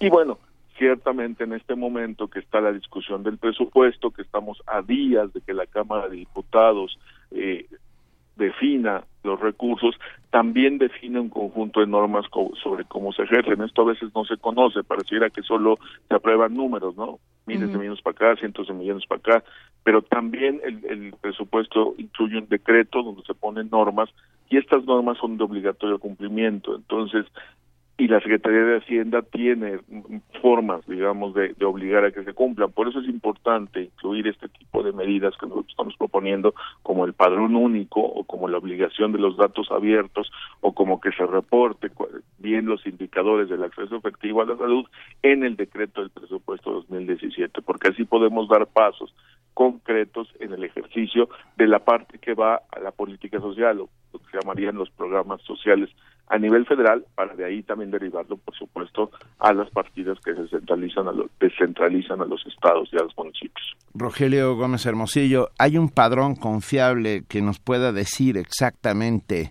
uh, qué número de pobres hay en México y cuál es la línea de extrema pobreza?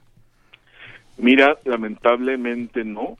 Eh, hay, hay, un, hay un ejercicio estadístico muy serio. Eh, que realiza el, Coneval, el Consejo Nacional de Evaluación de la Política de Desarrollo Social y que, digamos, hasta ahora ha cumplido con parámetros de transparencia que son adecuados, aunque siempre habrá discusiones académicas sobre el tema, sobre el número, la ubicación a nivel de estados, de municipios, eh, rural, urbano, este tipo de ejercicios con base en encuestas, pero no tenemos en México todavía un padrón único. Entonces, por eso justo esta parte, un registro que para nos podríamos imaginar como el equivalente al SAT, al sistema de, administración tributaria, la parte de transferencia de recursos a los hogares, como que el SAT inverso, ¿no? Los, impuestos que van hacia la gente, los recursos de todos que se transfieren hacia hogares y hacia personas que los requieren por estar en condición de pobreza, pensemos por ejemplo básicamente en becas, becas para que los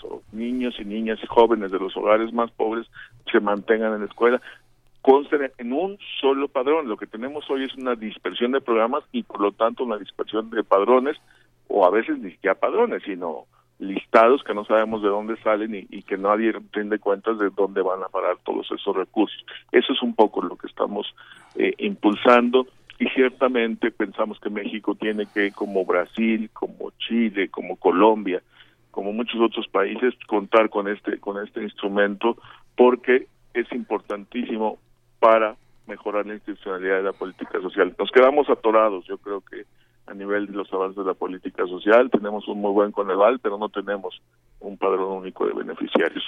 Y tenemos muy buenas o tenemos regulaciones que no se están poniendo a trabajar.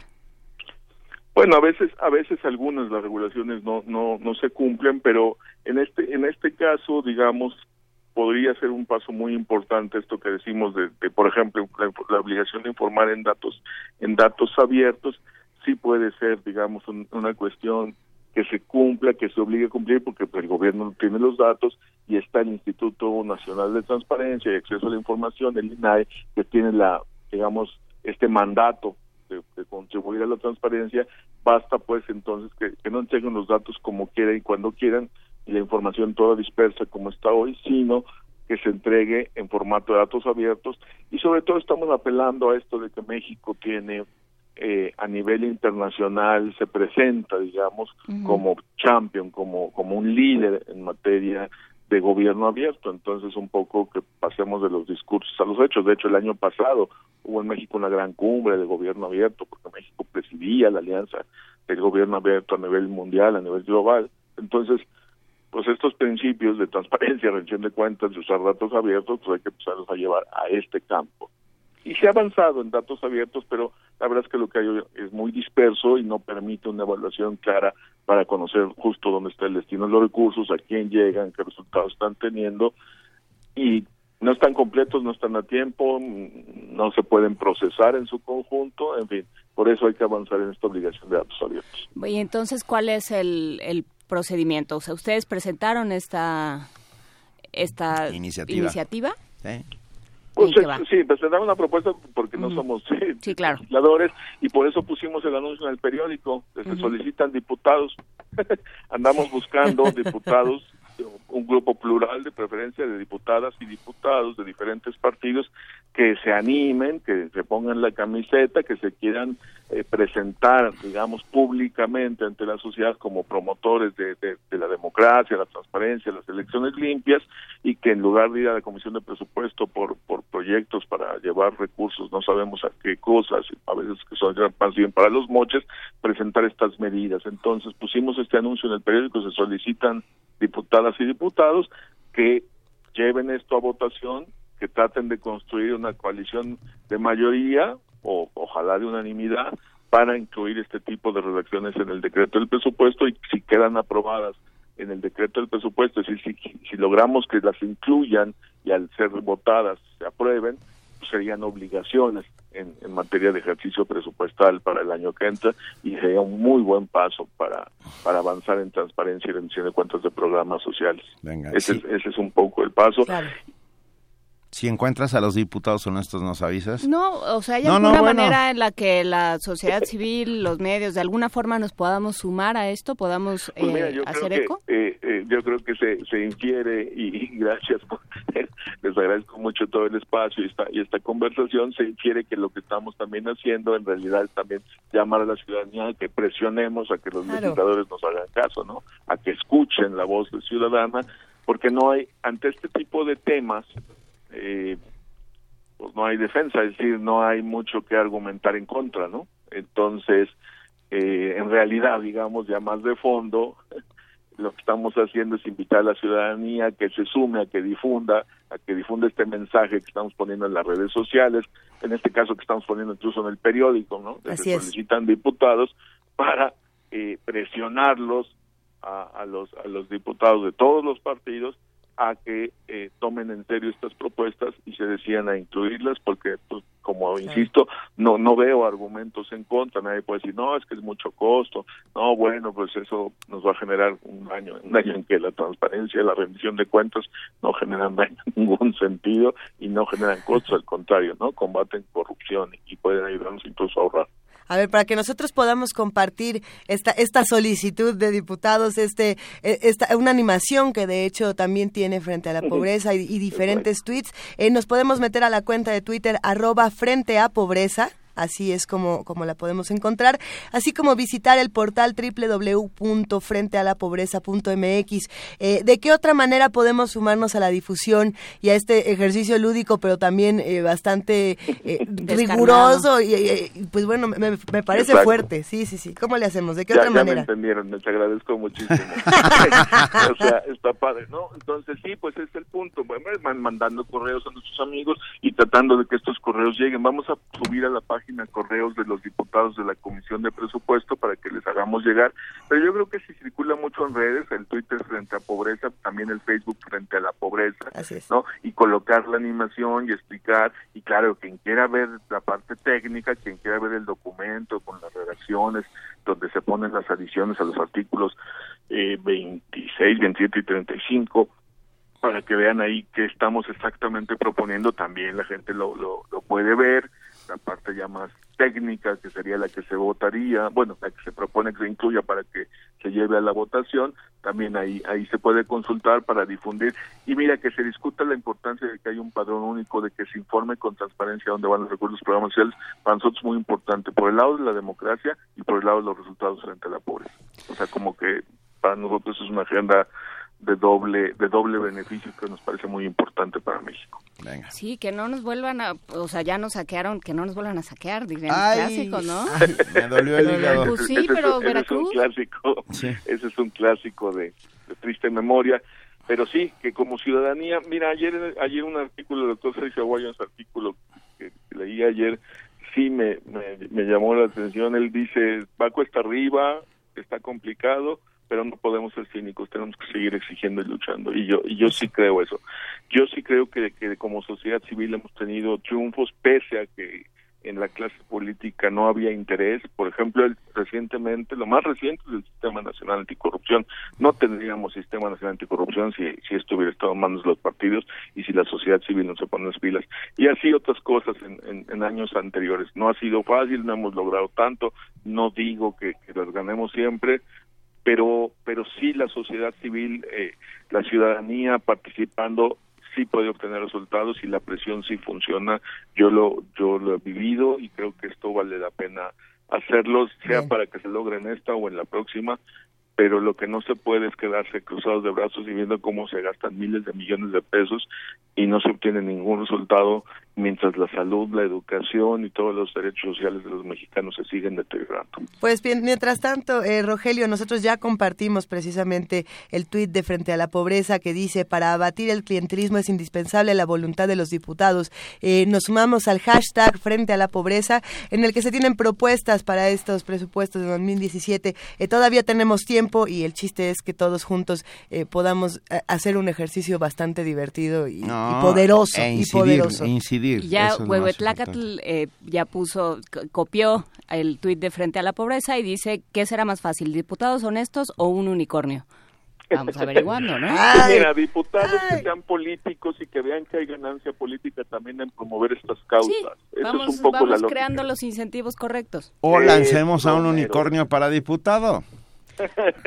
Eso mero, mira, el tema, el tema de la honestidad es complejo, pero pues no podemos calificar a cada uno. pero lo que sí podemos ver es que hay ganancia política en impulsar. Claro, cierto, cierto. Gracias, Rogelio Gómez Hermosillo, coordinador de Acción Ciudadana frente a la pobreza. Gracias a ustedes. Un abrazo, gracias. Primer movimiento. Clásicamente... Incluyente. Nota Internacional. Después de cuatro años de gobierno, la presidenta surcoreana Park Geun-hye, Park Geun-hye, mejor conocida como Park Geun-hye, eh, enfrenta una serie de una, una, crisis política enmarcada por escándalos de corrupción y tráfico de influencias. Una de las protagonistas de esta polémica es Choi Sun-sil, una misteriosa amiga de Park, quien parece haber tenido una injerencia indebida en los asuntos de Estado, ejerciendo una importante influencia sobre la presidenta.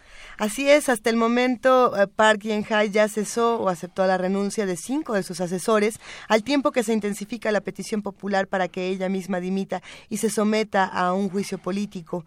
El fin de semana pasado miles de personas se manifestaron frente a la sede de la presidencia surcoreana, la Casa Azul, para exigir la dimisión de Park. ¿Qué está pasando en Corea del Sur? La constitución coreana impide que la presidenta sea juzgada durante su mandato, a excepción de ellos también tienen fuero, a excepción de Ah. casos de traición. Sin embargo, debido a la relevancia del caso, la Fiscalía ha creado una unidad especial para investigar la situación. Hoy hablaremos sobre qué dice esta nota de la situación política y social en Surcorea, bueno, sí, en Corea del Sur, con el maestro Eduardo Luciano. Él es profesor de la Universidad Popular Autónoma del Estado de Puebla. Él es colaborador de la revista Eñe, la, la primera publicación para hispanohablantes en Corea del Sur, y es especialista en temas de la península coreana. Muy buenos días, Eduardo, ¿cómo estás? Hola, ¿qué tal? Buenos días. Gracias por acompañarlos. A ver, ¿quién es la presidenta de Corea del Sur y qué está ¿Y ahora qué sucediendo? pasó? Sí. Excelente, pues voy a presentar mi intervención en tres momentos. En un primer momento quiero hablar sobre la historia de vida y política de la presidenta para entender el contexto actual con base en ese momento histórico y ese eh, momento, digamos, eh, eh, también en la vida personal de la presidenta. Y después centrarme ya un poco en el periodo presidencial, cómo se ha ido desenvolviendo y finalmente llegar al caso de corrupción actual. Eh, cabe mencionar que en la historia eh, la participación política de la presidenta inicia en un momento de tragedia para ella y su familia eh, en la década de los 70, justamente con el asesinato de su madre en 1974, Yu Jong-soo. Esto sucede en el periodo en el cual su padre, Park Chung-hee, se encontraba como presidente de la República de Corea. Hay que mencionar que él llega, de hecho, al poder a través de un golpe de Estado y eventualmente, bueno, es electo como presidente. Pero a la muerte de la madre es que ella inicia su carrera política al ocupar este puesto de primera dama a los 22 años y entonces tiene una suerte de acercamientos con la sociedad surcoreana. Uno de los más importantes quizá es el liderazgo en el movimiento Sema Ulundong, el movimiento de la nueva comunidad, que de alguna forma intenta recuperar tejido social que había sido dañado lastimado tras la guerra de Corea. En general en su vida política encontramos diversas experiencias, cuatro ocasiones siendo parte de la Asamblea Nacional Unicameral, ocupando cargos importantes en su partido político, antes llamado el Gran Partido Nacional y ahora llamado el Partido de la Nueva Frontera. Cabe mencionar que ella había intentado ser nominada por su partido en 2007 para llegar a la presidencia de Corea del Sur, pero no lo logra. Y bueno, en este caso Lee Myung-bak es el que es nominado y gana la presidencia. Y finalmente, en el año 2012, es cuando ella pues logra ganar la presidencia de Corea del Sur, convirtiéndose así en la primera mujer en la historia política eh, de Corea del Sur en ser presidenta de la República. Ahora, esto fue considerado como un momento histórico y se pensó que iba a dejar un precedente, sentar un precedente importante en la vida política surcoreana. Eh, cabe mencionar que inclusive el Washington Post en ese momento categorizó la elección como un momento histórico perdón, para las mujeres, eh, pero vemos que a lo largo de su periodo presidencial, este no es el único momento de crisis que ha tenido y de alguna forma la manera en la que ha respondido a esas crisis podría de, de alguna manera relacionarse con lo que estamos viendo hoy en las acciones concretas que ha llevado a cabo la presidenta. Solo por citar un ejemplo, pensemos en el año 2014, cuando remueve a siete ministros en el contexto de la tragedia del hundimiento del ferry Sewol, donde murieran 288 personas, entre ellos varios estudiantes de preparatoria. La pregunta, sin embargo, es hoy, ¿qué pasa en Corea del Sur? Porque se ha tomado esta noticia en diversos medios internacionales eh, y bueno, inclusive re- repensar cuál sería la posición mexicana frente al caso, si habría alguna posición mexicana frente al caso. Remitiéndonos al caso de corrupción concretamente, se ha señalado a Choi Son-chi, como bien ustedes lo mencionaban, eh, que ha intervenido en asuntos eh, del gobierno surcoreano en el más alto nivel. eh, y bueno, finalmente las acusaciones son diversas. Ha ocupado dinero público para cuestiones personales. El soborno es uno de los otros cuestionamientos que se le hacen. eh, y bueno, finalmente el escándalo, como ustedes saben, se da a conocer a través de un medio, eh, de una cadena local de televisión, JBC, y justamente es curioso que el objeto que revela todos los documentos presidenciales sea una tablet que había sido desechada. Un poco esto nos habla también del rol que tiene quizá la tecnología hoy para el acceso a la justicia. Quizá eso lo podamos discutir en otro momento. Pero, a ver, perdón, perdón, un pequeño paréntesis, eh, Sí. Eduardo Luciano, por favor. ¿Quién es Choi Sun-sil? O sea, ¿es, ¿es parte del gobierno surcoreano? Eso es importante mencionarlo porque ella no es parte del gobierno surcoreano, es hija de Choi Tae-min, un líder fundador de la llamada Iglesia de la Vida Eterna, Y mencioné esta historia anterior, y justo aquí está la relación, porque el padre de esta presidenta, Park Chung-hee, tenía una buena relación, una cercana relación con este líder. ¿no? Entonces, de alguna forma se replica esa relación entre el líder religioso y eh, el líder político que vemos en, en, este acontecimiento del acto de corrupción actual. Pero, Ahora, ¿cómo, ¿cómo llegan recursos públicos a manos de esta mujer que ni siquiera está en el gobierno? Eso es una pregunta prudente y sucede que hay dos organizaciones, una por ejemplo deportiva, eh, y a través de estas organizaciones sociales, no gubernamentales, canalizan recursos públicos eh, del nivel, eh, digamos, mayor, estatal. Este, y bueno, lo que sucede es que hay varios intermediarios que han sido de hecho ya señalados dentro del gobierno surcoreano que parecen haber facilitado la llegada de estos fondos a las ONGs, lo que nos hace cuestionarnos también sobre cuál es el rol de las organizaciones no gubernamentales en, una sociedad, bueno, que plantea que las ONGs son un vínculo de hecho entre la sociedad y la clase política, pero justo en este trayecto vemos que hay ocasiones que estas ONGs no son necesariamente este vínculo, sino más bien utilizan esta noción de, eh, digamos, instituciones intermediarias para canalizar recursos públicos para sus fines particulares. Descifrando. Y ahí, ahí entra otro asunto interesante, Eduardo. ¿Qué, qué pasa cuando hablamos de, de JBC, de esta cadena que, que difunde eh, to, todo el escándalo, que bueno, que ya tenía antecedentes, pero aquí es, digamos, como el, el mayor golpe? Eh, ¿Qué podemos decir de JBC? ¿Qué tipo de transmisiones? Bueno, es una cadena de televisión eh, local, hay que decirlo, no tiene un alcance internacional como si tendría este, otro tipo de cadenas, inclusive John Hap News, que, que, es propiamente una agencia del gobierno, etcétera. Pero es interesante, lo que me llama la atención es cómo se replica desde una televisión local a medios internacionales el, la noticia, ¿no? Eso es eh, bastante interesante en el sentido de que hoy en día habla quizá esto de que hay una intención de reconocimiento de problemas comunes, uh -huh. no solamente en Corea del Sur, lo podemos pensar para México, lo podemos pensar eh, para casos en Europa, en América Latina hemos visto recientemente casos de corrupción eh, señalables, y eso me hace llegar, llegar a, otro, a otro punto que creo que es importante considerar, que justamente es la lucha contra la corrupción. ¿Qué nos dice acerca de este, este panorama, acerca de la vida política y social en Corea del Sur y específicamente, eh, digamos, del tema corrupción a nivel internacional? Y si me permiten aquí yo quisiera decir que si uno checa, por ejemplo, datos de transparencia internacional, uh -huh. se encuentra que Corea del Sur está muy bien evaluada en una, eh, digamos, línea donde el 100 es un país muy limpio, cero un país muy corrupto, encontramos una calificación de 56 de Corea del Sur, por ejemplo, si lo queremos comparar con el caso mexicano que tiene 35 ¿no? en esta evaluación, pues vemos una muy buena evaluación. Ahora, si por ejemplo nos centramos en la Convención para combatir el soborno por parte de la OCDE, donde del 1 al 4, el 4 es el mejor escenario, Corea del Sur es evaluada con un 3. Es decir, a nivel internacional, la percepción es que Corea del Sur es un país limpio, no corrupto, etcétera. Pero esta situación en particular revela que en el, inclusive en el más alto nivel el tema de la corrupción es un tema muy delicado y muy presente en el régimen político surcoreano. Ok, entonces tomando, tomando toda esta información, ¿qué podemos esperar que ocurra en los próximos días y en los próximos meses? Sobre todo en los próximos días que creo que van a ser fundamentales. Claro. Eh, de hecho, yo quisiera decir que esto ya ha desatado una suerte de reacciones Así es. y eso es importante a nivel nacional y a nivel internacional y también respecto a Corea del Norte, que es un uh -huh. punto crucial. Claro. Iniciando por el tema de Corea del Norte, eh, a partir del periódico Rodong Shinmun, que como sabemos es un periódico oficial fundamental para el régimen norcoreano, se ha cuestionado que tanto la intervención de Choi Son-sil ha impactado o moldeado la política hacia Corea del Norte que en este periodo presidencial hemos visto ha estado marcada por eh, desalientos, eh, por, eh, digamos, poco entendimiento entre las dos Coreas, etcétera.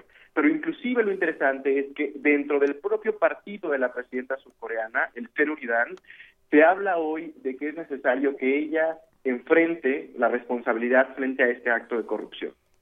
Cosa que por supuesto ha sido retomada también por integrantes de partidos contrarios, como el Minjo, ¿no? quienes han dicho que debe ser eh, la presidenta Park removida inmediatamente del cargo. Sí. Ahora, ¿cuáles otras repercusiones hay?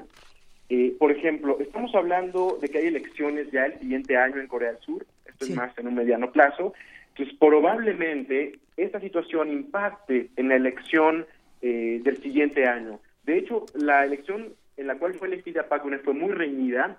El abogado, digamos, en derechos humanos Moon Jae-in, que en ese momento estaba como eh, competidor con Park Geun-hye, gana, con un- bueno, pierde con un 48% frente al 51.6% de la presidenta. Eh, entonces hablamos de que hay una elección muy cerrada y probablemente veamos que haya un cambio de partido ¿no? en el gobierno. Eso creo que será una repercusión muy importante. Por otro lado, está la parte de la propia sociedad surcoreana. Eso es importante, sí. Es muy importante porque hay un cambio de generación que está cambiando miradas, no solamente sobre la propia realidad surcoreana a nivel político, también a nivel social, pero puede inclusive haber una reacción a a nivel social que impacte en la visión también de las relaciones internacionales que a partir de ahora eh, tenga Corea del Sur. ¿no? A partir, por supuesto, de la exigencia de este cambio político, de la remoción de la presidenta surcoreana, que bueno, ese es un tema que ya se está hablando en estos días, las últimas noticias de periódicos como Korea Herald o el Chosun Ilbo, que son importantes en Corea del Sur, hablan justamente de la cuestión de si puede ser o no eh, investigada la presidenta surcoreana. Y una declaración que creo es importante rescatar es la del propio primer ministro no- nominado por la presidenta Kim Jong-un, quien, han ha dicho que es posible, de, de hecho, hacer eh, esta evaluación, investigación sobre la presidenta surcoreana aún en el cargo. Eh, me parece que si quisiéramos dar luz también en cuanto a la relación entre México y Corea del Sur, que este año tuvimos la, la visita de la propia presidenta en el mes de abril, si no mal recuerdo, y bueno, nuestra relación ha sido enfocada más en el TLC, en temas comerciales y económicos, pero yo me preguntaría en este sentido eh, si esto no abre un espacio quizá para una cooperación más desde la lógica de la interdependencia compleja, no solo desde el nivel gubernamental, sino desde la propia sociedad. Yo veo que hay una intención, tanto en México como Corea del Sur, de tomar el tema de la corrupción como un punto central para motivar un cambio político y me parece que una cooperación desde la ciudadanía, no solo el gobierno, sería fundamental para lograr los cambios en los dos regímenes políticos. Venga, hasta seguiremos muy de cerca esto que está pasando en Corea del Sur. Te, te agradecemos inmensamente al maestro Eduardo Luciano, profesor de la UPAEP y colaborador fundador de la revista Eñe, la primera publicación para hispanohablantes en Corea del Sur. Seguiremos hablando de Corea y, si tú nos lo permites, hablando contigo. Con todo gusto. Vale. Gracias, Eduardo. Hasta luego. Primer movimiento. Clásicamente... Diverso. Eh, Todo un tema este de Corea del Sur, hay diferentes versiones y algunas este, parecen hasta sacadas de la, de la ciencia ficción, ya después las iremos compartiendo, hay opiniones muy interesantes. Hablando de ciencia ficción. A ver. En los próximos días 9 y 10 de noviembre en el Museo Universitario de Arte Contemporáneo, H.G. Wells estará en la UNAM. Ah, Él tiene una máquina del tiempo y puede hacerlo. Él puede hacer lo que quiera. Él puede hacer lo que quiera. Este, este maravilloso evento organizado por la Difusión Cultural de la UNAM, la Cátedra Extraordinaria José Emilio Pacheco de. Fomento a la Lectura, Universo de Letras, eh, tendrá dos días en los que se recordará al gran maestro H.G. Wells. El primer día, el miércoles 9 de noviembre, estará Vicente Quirarte hablando de cuando no habíamos llegado a Marte, Sergio de Regulis en busca de la dimensión perdida, Wells, Proust, Einstein y la cuarta dimensión. Wow. Leticia Carigui con dos visiones de la máquina del tiempo. Esto es el miércoles. Y el jueves, de vuelta a H.G. Wells. Luis F. Rodríguez con Wells y el viaje en el tiempo. Antonio Lascano con Darwinismo, Literatura y Política. H. Wells- H.G. Wells y sus contemporáneos. Y Daniel González Dueñas con Visiones del Hombre Oye, Invisible. Está, qué, qué cosa tan curiosa, porque están ah, desde escritores, académicos, Sí. pero también hay muchos divulgadores de la ciencia. es, o sea que sí es. está eh, campechano y, bueno, como es el mismo H.G. Wells. Qué y además se, pro- se proyectarán eh, la máquina del tiempo el miércoles a la una de la tarde y el hombre invisible el miércoles a la una de la tarde. ¿Cuál Eh, del los- hombre invisible? ¿La los- versión, la primera? La versión de 1933, justamente. Pero bueno, a, a ver, será de todo esto es de 5 a 8 de la noche en el Museo Universitario de Arte Contemporáneo, el MUAC. Para poder inscribirse, es- la entrada es gratuita, el cupo es limitado. El registro para el evento es info arroba universodeletras.unam.mx. ¿Va de nuevo? info arroba universodeletras.unam.mx. Va a estar maravilloso. Es, vamos vamos a, a, a, ponerlo en nuestras redes, vamos a avisarlo. Eh, vámonos todos a, a, darle un abrazo a H.G. Wells que va a estar en la UNAM. Oh, qué, qué buena noticia, querido Benito. Da muchísimo gusto saber que, que la literatura eh, se puede explorar desde tantas cosas y que además puede despertar tanto tipo, tantos diferentes tipos de conocimientos. Pero bueno, tenemos nosotros todavía más información de lo que ocurre precisamente aquí en la universidad, así que es momento de que charlemos nada más y nada menos que con la doctora Ana Buquet, directora del Programa Universitario de Estudios de Género. Querida Ana, buenos días, ¿cómo estás? ¿Qué tal, querida Luisa, querido Benito? ¿Cómo les va? Nos va muy bien, ¿ya te extrañábamos? Sí, ¿verdad? Pero aquí estoy nuevamente. Ok. Y, siempre será un gusto escucharte hablando del vigésimo tercer Coloquio Internacional de Estudios de Género. Ay, pues muchísimas gracias. Sí, queremos insistir porque queremos invitar a toda la comunidad de primer movimiento a este evento que empezamos hoy, Hoy a las nueve y media lo inauguramos con el coordinador de humanidades, el doctor Alberto Vital, y, y transmitirle a la audiencia que es un coloquio que tiene una relevancia muy, muy importante porque es el espacio principal, la actividad académica principal en cuestiones de investigación. Fíjense que es un espacio en el que se juntan especialistas de distintas partes de México, de distintas partes de América Latina, a discutir sus avances y sus resultados de las investigaciones que se están haciendo hoy, actualmente. Por eso estamos, eh, pues estamos dando un foro para los temas más actuales en estudios de género, eh, sobre las investigaciones y las cosas que se están consiguiendo, que se están entendiendo eh, hoy en día. Entonces, yo les quiero hablar básicamente de dos actividades. Tenemos muchísimas, por eso les invitamos a entrar a la página y mirar todo lo que hay. Pero les quiero hablar de la conferencia magistral que va a dar la doctora Leticia Sapsay, que nos va a hablar sobre imaginarios sexuales de la libertad, performatividad, cuerpos y fronteras porque, bueno, se me pasó decirles que todo el coloquio está orientado a entender la relación que hay entre la sexualidad y el Estado, que es un tema realmente muy interesante. Muy. Muy interesante no, porque sin duda. no, de repente no nos damos cuenta de la fuertísima injerencia que tiene el Estado en cualquier país sobre las prácticas sexuales, sobre las identidades sexuales, los comportamientos. En realidad la sexualidad está fuertemente reglamentada y regulada por un montón de dispositivos estatales, ¿no? Sí. Entonces, ¿sí? Sí, sí, sin duda. no, no, sí, sí, sin duda. Y de repente pienso en, las, en la propia infografía con la que se determina quién entra a un baño o a otro. Ah, exactamente, ¿Eh? ¿no? Que hemos eh, tenido aquí algunos problemas en ese sentido, ¿no? Con respecto a personas que se ubican en el mundo trans, ¿no? Que quieren entrar a un baño y no los dejan y no los dejan entrar tampoco al otro. Es es todo un tema realmente. Pero déjenme contarles un poquito de Leticia Sapsay. Ella es, es eh, parte, es profesora del Instituto de Género de la London School of Economics es autora de varios libros sobre sexualidad y ciudadanía, ¿no? Que es un tema muy muy importante. Ha escrito publicaciones, por ejemplo, con Judith Butler, o sea que estamos hablando de una académica de muy muy alto nivel. Y ella va a reflexionar algo que es eh, realmente novedoso.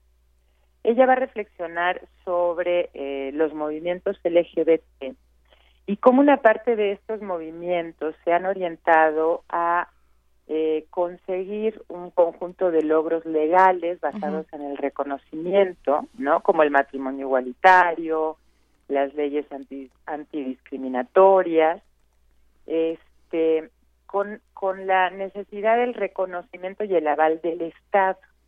Y ella lo que está planteando aquí es que esto, esta parte, esta parte del movimiento LGBT, eh, digamos, es algo así como asimilacionista, le llama ella, ¿no? Que pide inclusión y que ve al Estado como garante de una serie de derechos. Pero dice que por otro lado, el, dentro de este movimiento hay un grupo con una visión mucho más crítica, ¿no? Más amplia de la desigualdad y las formas de exclusión y marginalización que sostienen los estados más o menos neoliberales. Entonces ella se está metiendo ya en un terreno a cuestionar incluso la forma en que se consiguen los avances de los movimientos LGBT, porque nuevamente esta, este reconocimiento y esta legalidad está dejando afuera a otra parte de este grupo, ¿no? No sé, me parece realmente un tema de vanguardia lo que está planteando Leticia Sapsay.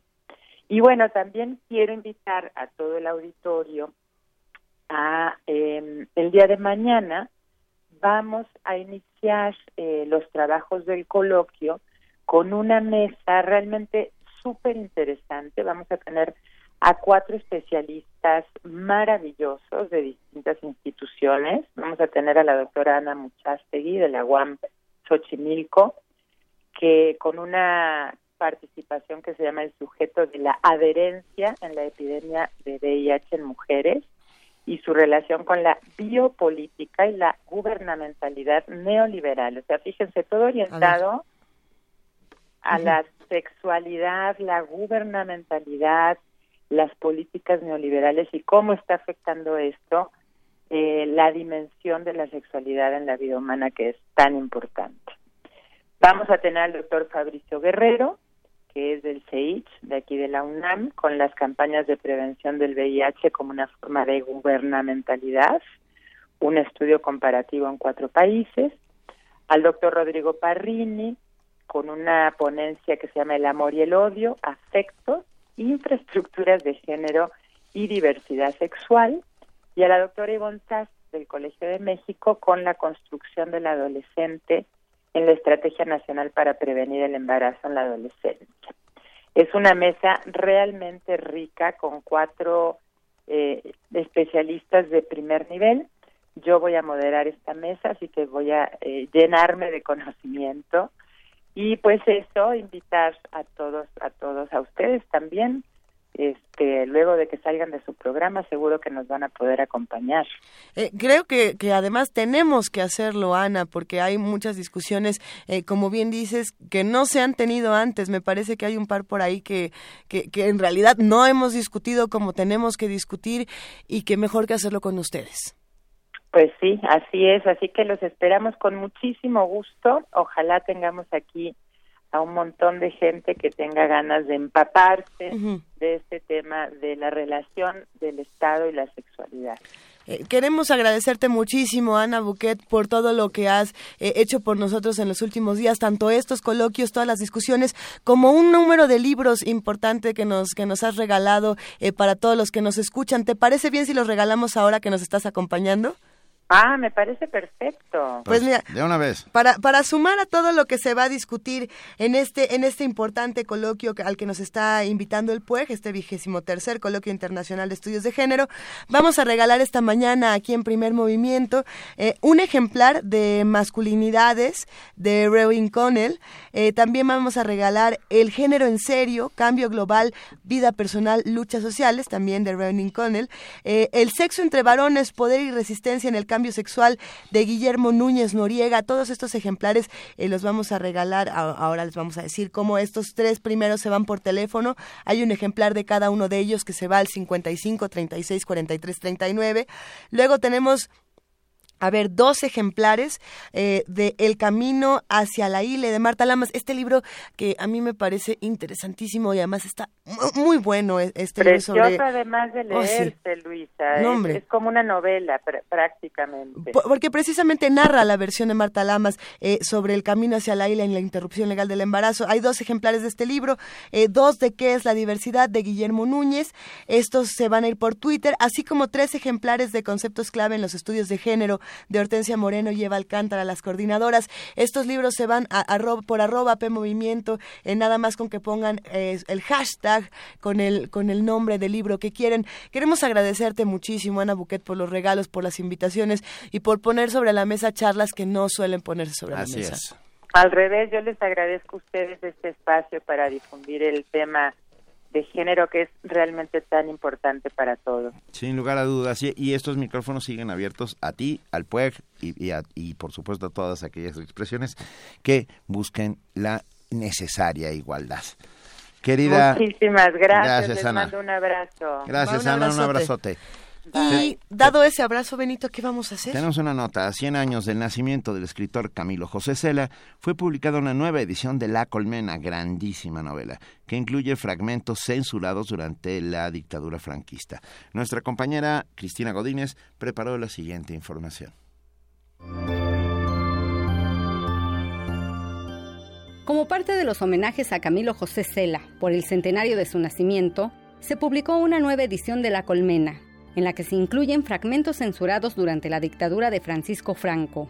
El iniciador del tremendismo, técnica literaria narrativa que se desarrolló en la novela española de los años 40, fue ganador de varios premios de letras, como el Nobel de Literatura, el Cervantes y el Príncipe de Asturias. El doctor José María Villarías Sugasagoitia, de la Facultad de Filosofía y Letras de la UNAM, relata cómo el propio escritor censuró obras literarias en algún momento de su carrera profesional es decir, en 1943 él fue censor de obras, antes se había propuesto él mismo para trabajar en el año 38, 40, pues para hablar de gente que pertenecía a otras ideologías. Entonces es una suerte de paradoja que una de sus novelas más importantes pues haya sido censurada. La censura durante el franquismo lo que verdaderamente le interesaba era quitar cuestiones sexuales o eróticas.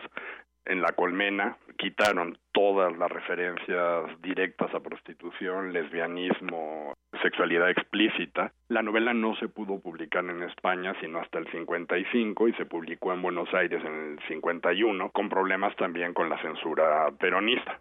Durante el franquismo prevaleció la práctica referida. Basta recordar las escenas eliminadas en la película Viridiana del director Luis Buñuel o los fragmentos de la obra literaria Luciérnagas, de Ana María Matute. Y ahí no había alusiones sexuales, pero una referencia a un enfrentamiento fratricida y no se puede publicar sino hasta 1995 con el término original, que es el de Luciérnagas, con todos los pasajes que le había quitado la censura. Aquí no era una referencia sexual, ni mucho menos. Entonces sí, la censura ejercía evidentemente una, pues una acción directa para quitar todo aquello que no les gustaba. Insisto que a veces lo que no les gustaba uno no termina de comprender por qué se ha quitado, eran muy libres en este sentido y era todo lo que atentaba a la moral y a cualquier referencia acerca del movimiento llamado movimiento nacional, a fin de cuentas la dictadura. Entonces sí ejercían un, un papel determinante.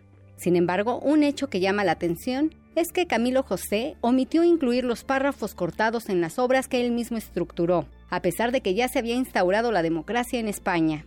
Esta acción podría interpretarse como que al propio autor tampoco le interesaba demasiado su inclusión, señaló el doctor Villarías. Para Radio UNAM, Cristina Godínez.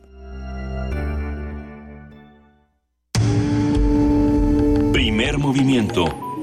Clásicamente... Universitario.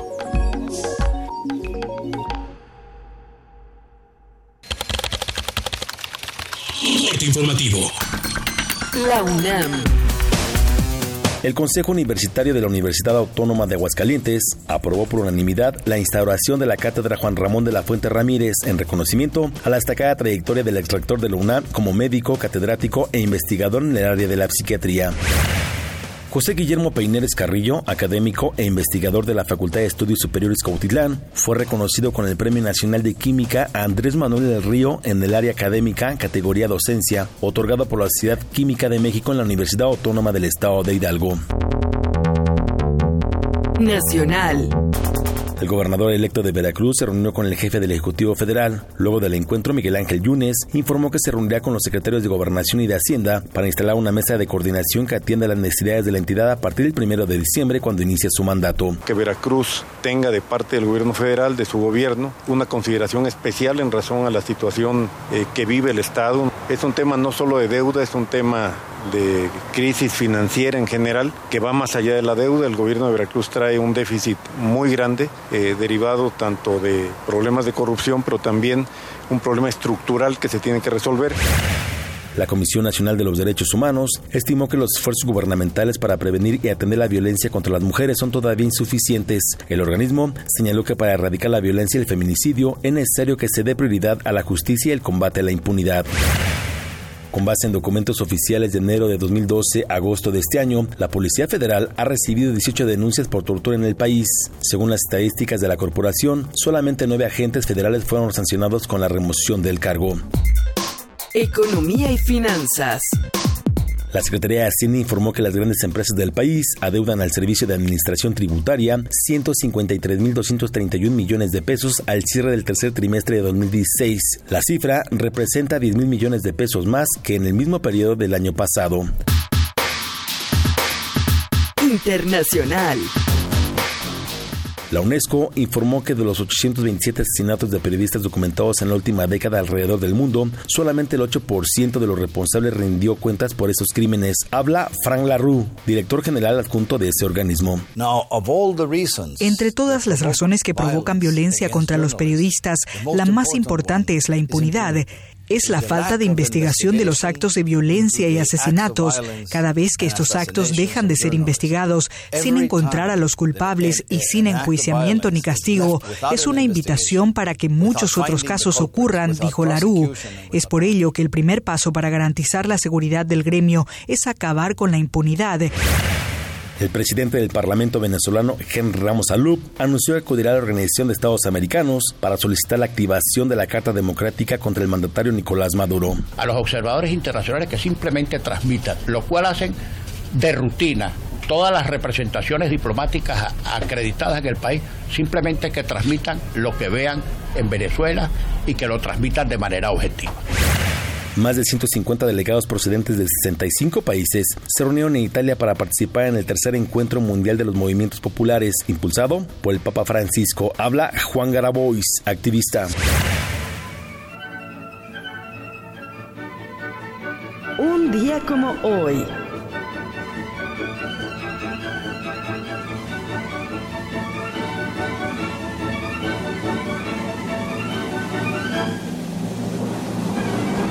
En 1801 nació el compositor italiano Vincenzo Bellini, destacado representante de la ópera y la sinfonía. Il Pirata, Zaira y Norma son sus obras más reconocidas.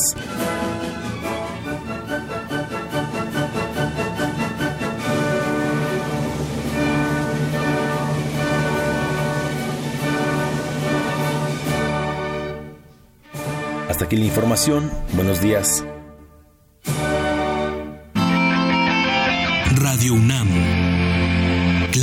Informativa.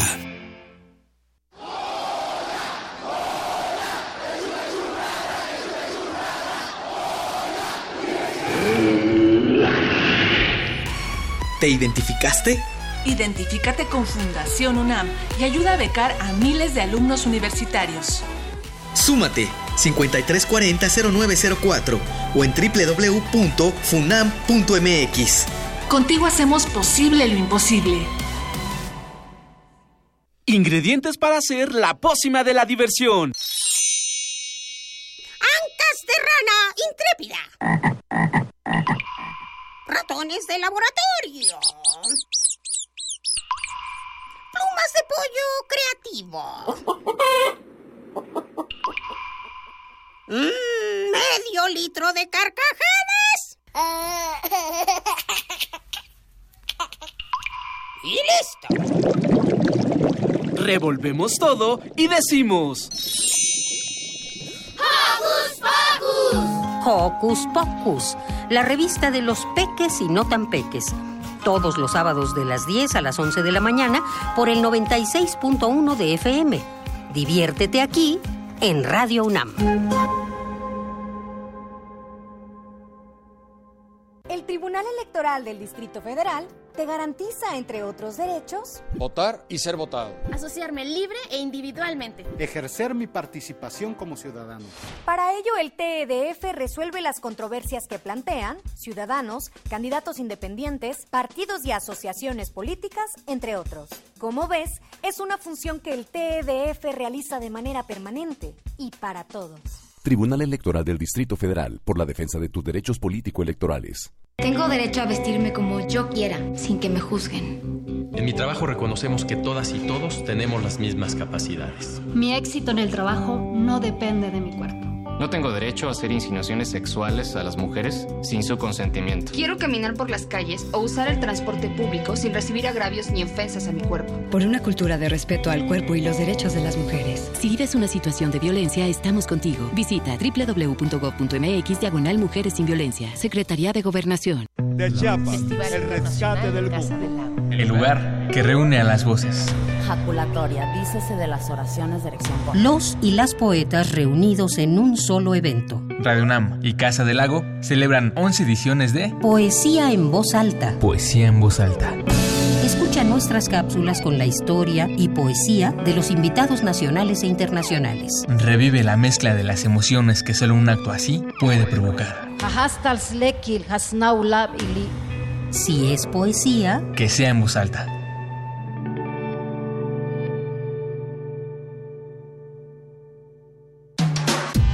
En redes sociales, en Facebook como Primer Movimiento UNAM y en Twitter como P Movimiento o escríbenos un correo a primermovimientounam@gmail.com. Hagamos comunidad.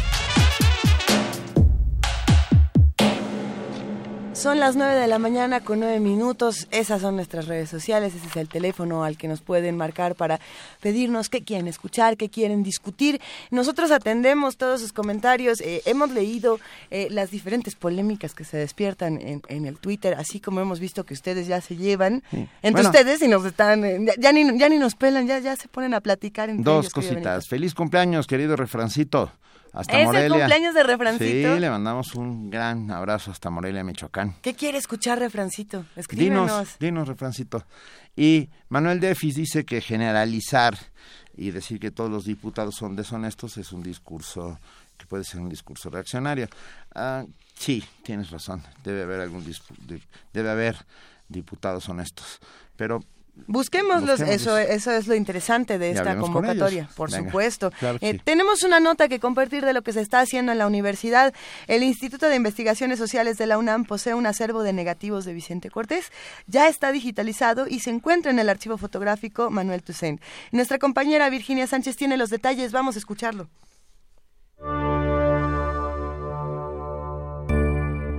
Vicente Cortés Otelo nació en la Ciudad de México en 1893. Participó en la Revolución Mexicana, trabajó para la Fuerza Armada, fue funcionario de aviación, motociclista de tránsito, pero sobre todo un gran fotógrafo. En 2012, el Instituto de Investigaciones Estéticas de la UNAM recibió un acervo de negativos fotográficos de su obra, que ya fue digitalizada y ahora es resguardada por el archivo fotográfico Manuel Toussaint. El académico Ricardo Alvarado Tapia compartió con Radio UNAM la trascendencia de este material y algunas de sus características.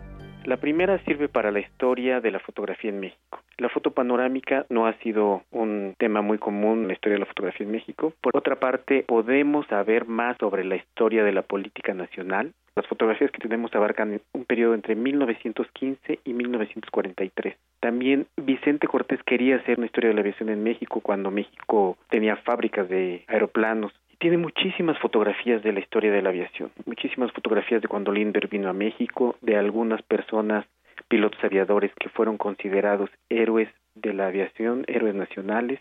También tiene fotografías de las ciudades, entonces esto nos da una idea de cómo eran las ciudades en 1915, 1920, cómo era el la urbanidad, la arquitectura y de la vida cotidiana podemos ver cómo la gente se vestía, algunas fotos de bodas, funerales, gente en las calles. Algunas de las imágenes panorámicas de Cortés alcanzan los 360 grados y fueron captadas con su cámara rotativa Circuit, que funcionaba con una cremallera como cuerda. El especialista detalló que la visión de Vicente era diferente, porque no era común tomar fotografías en un rectángulo. Por ello, previamente tenía que tener clara la idea de todo lo que pensaba fotografiar. Alvarado Tapia refirió cómo fue el proceso de digitalización del material. La colección consta de 113 negativos, la mayoría de ellos en formato panorámico, algunos son pequeños. Digitalizamos todos, nos tardamos aproximadamente solo en la digitalización cuatro meses, cuatro o cinco meses, porque se trata de negativos de 8 pulgadas de alto por a veces 2 metros de largo. En promedio son 42 pulgadas. Entonces, no tenemos un escáner que digitalice este tamaño de negativos. Lo digitalizamos por partes y lo fuimos uniendo ya en la computadora. El acervo fotográfico, filmográfico y genealógico de Vicente Cortés se puede consultar en la página www.estéticas.unam.mx. Al respecto, hizo un llamado para enriquecer la información sobre las fotografías. Por ello, aquellos que reconozcan personas y o lugares en las imágenes pueden compartir los datos en el correo rat.unam.mx. Para Radio UNAM, Virginia Sánchez.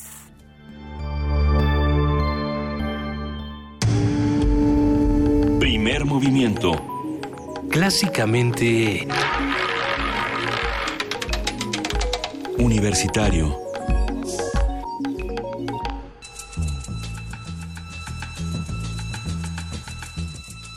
Es hora de poesía necesaria.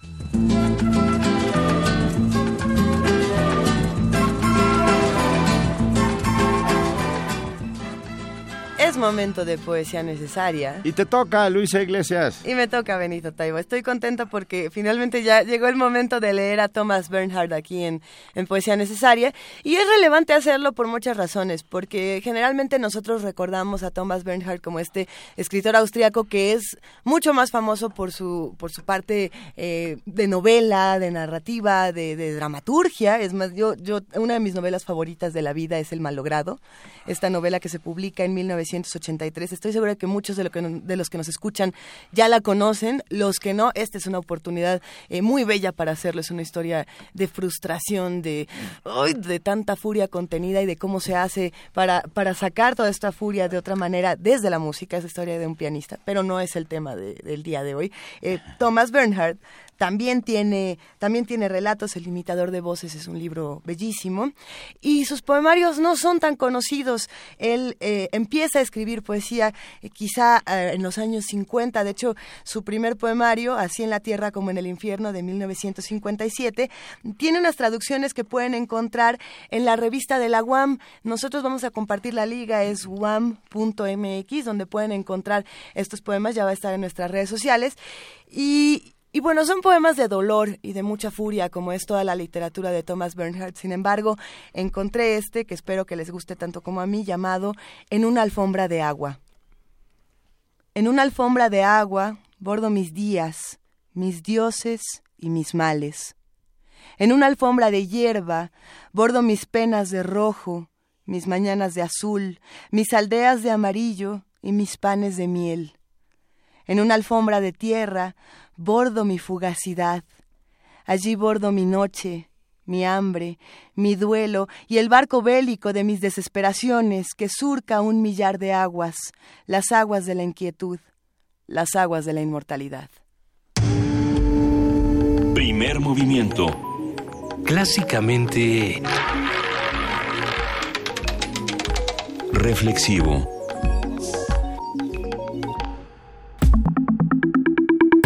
La mesa del día. Oye, Benito. Diga, hoy es jueves. ¿Tú sabes qué día es hoy? ¿Viste? es ya jueves. te conozco. Nos conocemos bien, pero además todos conocemos nuestro jueves porque es el momento de mundos posibles. Y qué mejor que recibir al jueves así, con los mundos posibles, del doctor Alberto Betancourt, doctor en Historia, profesor de la Facultad de Filosofía y Letras de la UNAM y coordinador del Observatorio del G20 de la misma facultad. Querido Alberto Betancourt, buenos días. Hola Luisa Benito, buenos días. Alberto. Qué maravilla, ¿no? Cumplir con nuestra cita de los jueves. Sí. De encontrarnos con los amigos. Los jueves se han vuelto eh, mis días favoritos por muchísimas razones. Mundos Posibles es una de esas razones y creo que para muchos de los que nos escuchan eh, has, has, visto esta respuesta tan, tan bella por parte de todos los que comparten y hacen comunidad con nosotros. Hemos tenido una gran fortuna. La verdad es que hay muchos amigos Sí. que nos acompañan. Y yo siento que cuando nos dicen que nos hacen el favor de escucharnos, es como si fuera el momento en el que se consuma el proceso de comunicación, ¿no? Si nos ponemos bactinianos, pues es cuando, cuando dos almas se tocan, digamos, cuando dos conciencias se encuentran, y eso pues hace muy hermoso levantarse en la mañana el, jueves a, a venir a primer movimiento. Y, pensando en eso y pensando en la necesidad de interlocutores y, y, de lo importante que es encontrarlos, ¿qué pasa en Mundos Posibles esta semana? ¿Cómo, ¿Cómo vamos a encontrar la interlocución? Pues el día de hoy yo quisiera compartir con ustedes una breve reflexión sobre el Tribunal Internacional Monsanto. Resulta que los días 14, 15 y 16 de octubre sesionaron en La Haya, Holanda, dos eh, tipos de reunión. La primera fue la del Tribunal Internacional Monsanto y la segunda, la Asamblea de los Pueblos trastocados por esa gigante que tiene su sede en Missouri. Ciudadanos de más de 20 países celebraron un juicio y una reunión para documentar las eventuales responsabilidades de la multinacional en materia de violaciones a derechos humanos, crímenes contra la humanidad y ecocidio. Cinco jueces de prestigio internacional escucharon testimonios de las víctimas, eh, adoptaron procedimientos internacionales, los jurados, e integraron un expediente de pruebas que revisarán escrupulosamente a lo largo de, los, de las próximas semanas para emitir una opinión orientativa el próximo mes de diciembre el tribunal decidió adoptar los principios rectores sobre empresas y derechos humanos sugeridos en la ONU en 2011. Aquí hay cosas muy estremecedoras. Yo estaba leyendo que de acuerdo a los organizadores y en función de los 30 testimonios presentados, Monsanto ha producido policlorobifeniles como el PCB, que es un contaminante orgánico persistente, el 2-4,5-T, que es uno de los elementos que forman parte del legendario agente naranja, un desfoliador usado en Vietnam, el lazo, un herbicida prohibido en Europa, y el Roundup, un herbicida muy usado sobre todo en los cultivos transgénicos de soya, caniola y maíz. Estaba yo tratando de recordar sobre el terrible agente naranja, ¿no? Yo Pero me quedé pensando que no era de ah, el napalm, era de DuPont y el agente naranja de Monsanto. Efectivamente, ah. yo, pensé que era un tema del pasado, me puse a investigar y encontré que de acuerdo a una nota de Telesur del 26 de abril pasado, Estados Unidos vertió 20 millones de galones de agente naranja en las selvas de Vietnam y apenas el día 26 de abril de este año Vincent Montagu, enviado especial de la televisora suramericana, publicó fotos de niños recién nacidos este año que nacieron con deformaciones provocadas por el terrible desfoliador, por ejemplo, con cabezas anormalmente grandes. Es decir, 40 años después de que estas sustancias fueron arrojadas, siguen teniendo efectos verdaderamente terribles. Allá hay una foto, por cierto, de un general vietnamita, Trang Ngoc, que muestra la cuarta demanda que ha presentado su país contra Estados Unidos por los daños que ha provocado dicha, dicha sustancia. De tal suerte que pues estamos hablando de daños realmente graves a la humanidad, de acuerdo a la información o a la eh, postura, la interpretación que están dando los testigos que participaron en el juicio. El modelo agroindustrial promovido por Monsanto, afirman los organizadores del juicio, contamina la tierra y el agua, margina a los campesinos y atenta contra la soberanía alimentaria de los países. De acuerdo a los organizadores, la empresa también es responsable por la producción de transgénicos que afectan severamente la diversidad genética del mundo e interrumpen largos e importantes procesos evolutivos. La empresa rechazó defenderse en lo que llamó, irónicamente, en una declaración que se publicó ese mismo día, un juicio espectáculo, que no reconoce el papel jugado por la empresa en la lucha contra el hambre en el mundo. Yo creo que es muy importante esta, este juicio que se llevó a cabo, de acuerdo a François Tulken, presidenta del tribunal y expresidenta de la Comisión de Derechos Humanos de la Unión Europea, el proceso fue muy importante por su intención de contribuir al desarrollo del derecho internacional específicamente para establecer responsabilidades por el delito de cocidio. La juez dijo, eh, la presidenta del jurado dijo, los jueces emitiremos una opinión consultiva y además señaló que la indagación del jurado atañe a varios derechos reconocidos internacionalmente, por ejemplo, a la alimentación, a la salud y a la libertad de la investigación científica. Si les parece bien, tuvimos el honor de poder hacer una entrevista con Jorge Fernández, quien fue juez de este jurado internacional Monsanto, es porque todavía están en proceso, es mexicano y nos hizo favor de concedernos unas palabras para primer movimiento. Vamos a escucharlo. Cabe señalar que en algunos países el delito ya existe, en otros países existen delitos contra el medio ambiente, aunque no existe el delito de, de ecocidio, pero en la medida en que se presenta una situación internacional, toda vez que traspasa fronteras el problema medioambiental, y traspasa fronteras no solamente porque haya coincidencia entre lo que ocurre en distintos países, sino porque literalmente, en, de acuerdo con los testimonios que se presentaron ahí, eh, cuando se hace uso de un producto transgénico genéticamente modificado, por ejemplo, eh, ese, ese producto, eh, aún sin, sin, el impulso humano, puede traspasar las fronteras en su afectación. Entonces, es un problema que no solamente es regional, no solamente es nacional, sino es un problema internacional, insisto, por la cantidad de países afectados en cada caso y por lo que, por lo que puede ocasionar por el viento, por el agua, eh, la utilización de los productos que tengan consecuencias eh, de una traspasando fronteras pues de un de un país a otro. Entonces en esa medida eh, no solamente es necesaria la legislación nacional que proteja el medio ambiente, sino es necesaria la, modificación, el darle impulso a nuevas a nueva normatividad en el, derecho internacional que atienda, que, le, dé, que le dé marco a, esto que puede ser, eh, en varios países ya existe, delitos ambientales en eh, muchos países existen delitos ambientales. Entonces, la posibilidad de que se norme internacionalmente eh, el delito de ecocidio como, como el, un daño grave al medio ambiente, de que se norme particularmente en el Estatuto de, Roma, que es la, base legal de la Corte Penal Internacional, es una posibilidad muy importante que, puede ser una consecuencia también muy importante de lo que se trató en el tribunal y que, y que puede derivar de la opinión que el propio tribunal emita sobre lo que ahí se presentó. Mi nombre es Jorge Fernández Sousa, soy magistrado en el Tribunal de lo Contencioso Administrativo de la Ciudad de México y fungí como parte del jurado en, el Tribunal Internacional Monsanto que tuvo lugar en octubre en La Haya.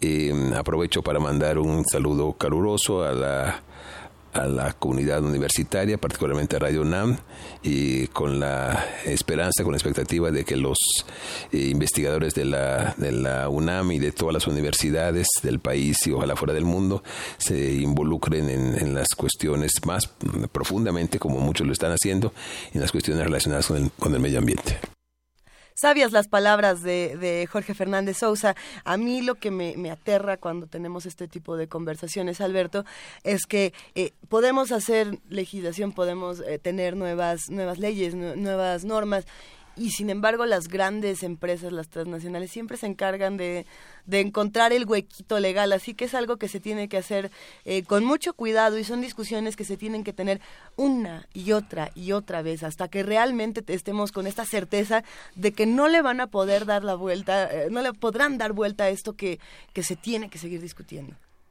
En un, mundo, en, un mundo en el que las multinacionales eh, dibujan y desdibujan la faz de la Tierra, y operan como si fueran una fuerza telúrica, porque realmente tienen un poder inmenso.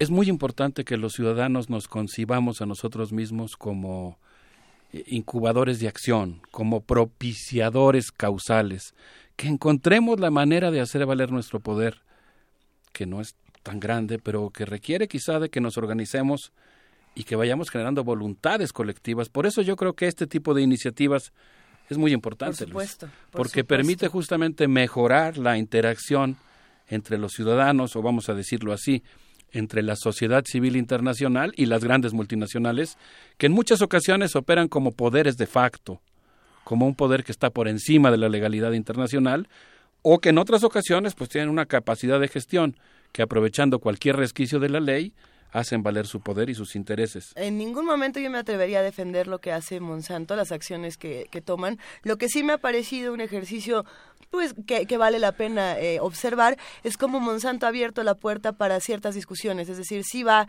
a, a diferentes tribunales, si viene a debates cuando se le convoca, por lo menos para, para escuchar lo que los otros tienen que decir, esta necesidad del interlocutor de la que estábamos hablando al principio de la conversación. Eh, sin embargo, para a- además de escuchar, tendrían que estar haciendo cosas, ¿no? Ese es, ese Sí, es el asunto. La, la presidenta del tribunal, François Tulken, señaló en una entrevista con el periódico Le Monde que eh, era lamentable realmente que Monsanto en este caso hubiera rechazado Pues asistir sí. al proceso. Pues Dijo que la empresa se disculpó, dis- bueno, no se disculpó, está lejos de disculparse, pero dijo, se justificó diciendo que ya había sido juzgada y condenada de antemano y no tenía caso asistir al proceso, pero la juez dijo, nosotros emitiremos una opinión, somos un tribunal educativo abocado a expresar recomendaciones sobre la normativa de derechos humanos y los caminos que podrían seguir las eventuales víctimas para hacer valer sus derechos. En ese sentido, hubiera sido muy deseable que Monsanto aceptara esta invitación. Y, Eh, y lo está, y ahora sí que iban por un camino medianamente ah, bueno en ese sentido y otra vez. Ahora, las empresas Ah. multinacionales y entre ellas Monsanto están gastando mucho dinero en gestión de la percepción pública. No, no me extrañaría que estén monitoreando este programa o que pudieran llamarnos en algún momento. Es algo eh, muy común porque ahora las empresas cuidan su imagen y eso forma parte de lo que podríamos llamar, eh, bueno, hay empresas incluso que han convertido en una ganancia bursátil su prestigio y en ese sentido, pues eh, muchas de las empresas, no solo Monsanto, pues están eh, haciendo eh, constante, constante gestión de la, de la opinión pública. Bueno, pues eh, glosando todavía lo que dijo la juez en, es- en esta entrevista, eh, ella señaló que el, jue- el proceso que ellos están siguiendo es un tribunal ciudadano, aunque se realice en La Haya porque están a las puertas de la Corte Penal. Internacional y en algún momento esperan que eh, algunas de las quejas presentadas pudieran seguir su curso oficial ahí. Que se abra la puerta. Así es, pero por lo pronto pues se trata de un juicio ciudadano, pero dice que es muy importante porque permitirá compilar testimonios de personas eventualmente afectadas por la empresa, mejorar la comprensión pública sobre los problemas ahí ventilados, promover el derecho internacional y aquilatar las responsabilidades de las empresas. Cabe decir antes de irnos a música que el pasado 15 de septiembre la Corte Penal Internacional resolvió que tendrá jurisdicción sobre delitos ambientales. Este tribunal, dijo la juez, terminó de glosarla, formulará probablemente una opinión respecto a cómo podría establecerse el delito de ecocidio que actualmente no existe en la normatividad del Estatuto de Roma. Si les parece bien, creo que podríamos rendir un homenaje al pueblo hindú, eh, que ha logrado la prohibición del algodón y la berenjena transgénica, un importante triunfo popular, y podríamos hacerlo con una gran artista, Anushka Shankar y Jeff Lynne, en el concierto de homenaje a George Harrison que tocan esto que se llama Luz Interior. A ver qué les parece.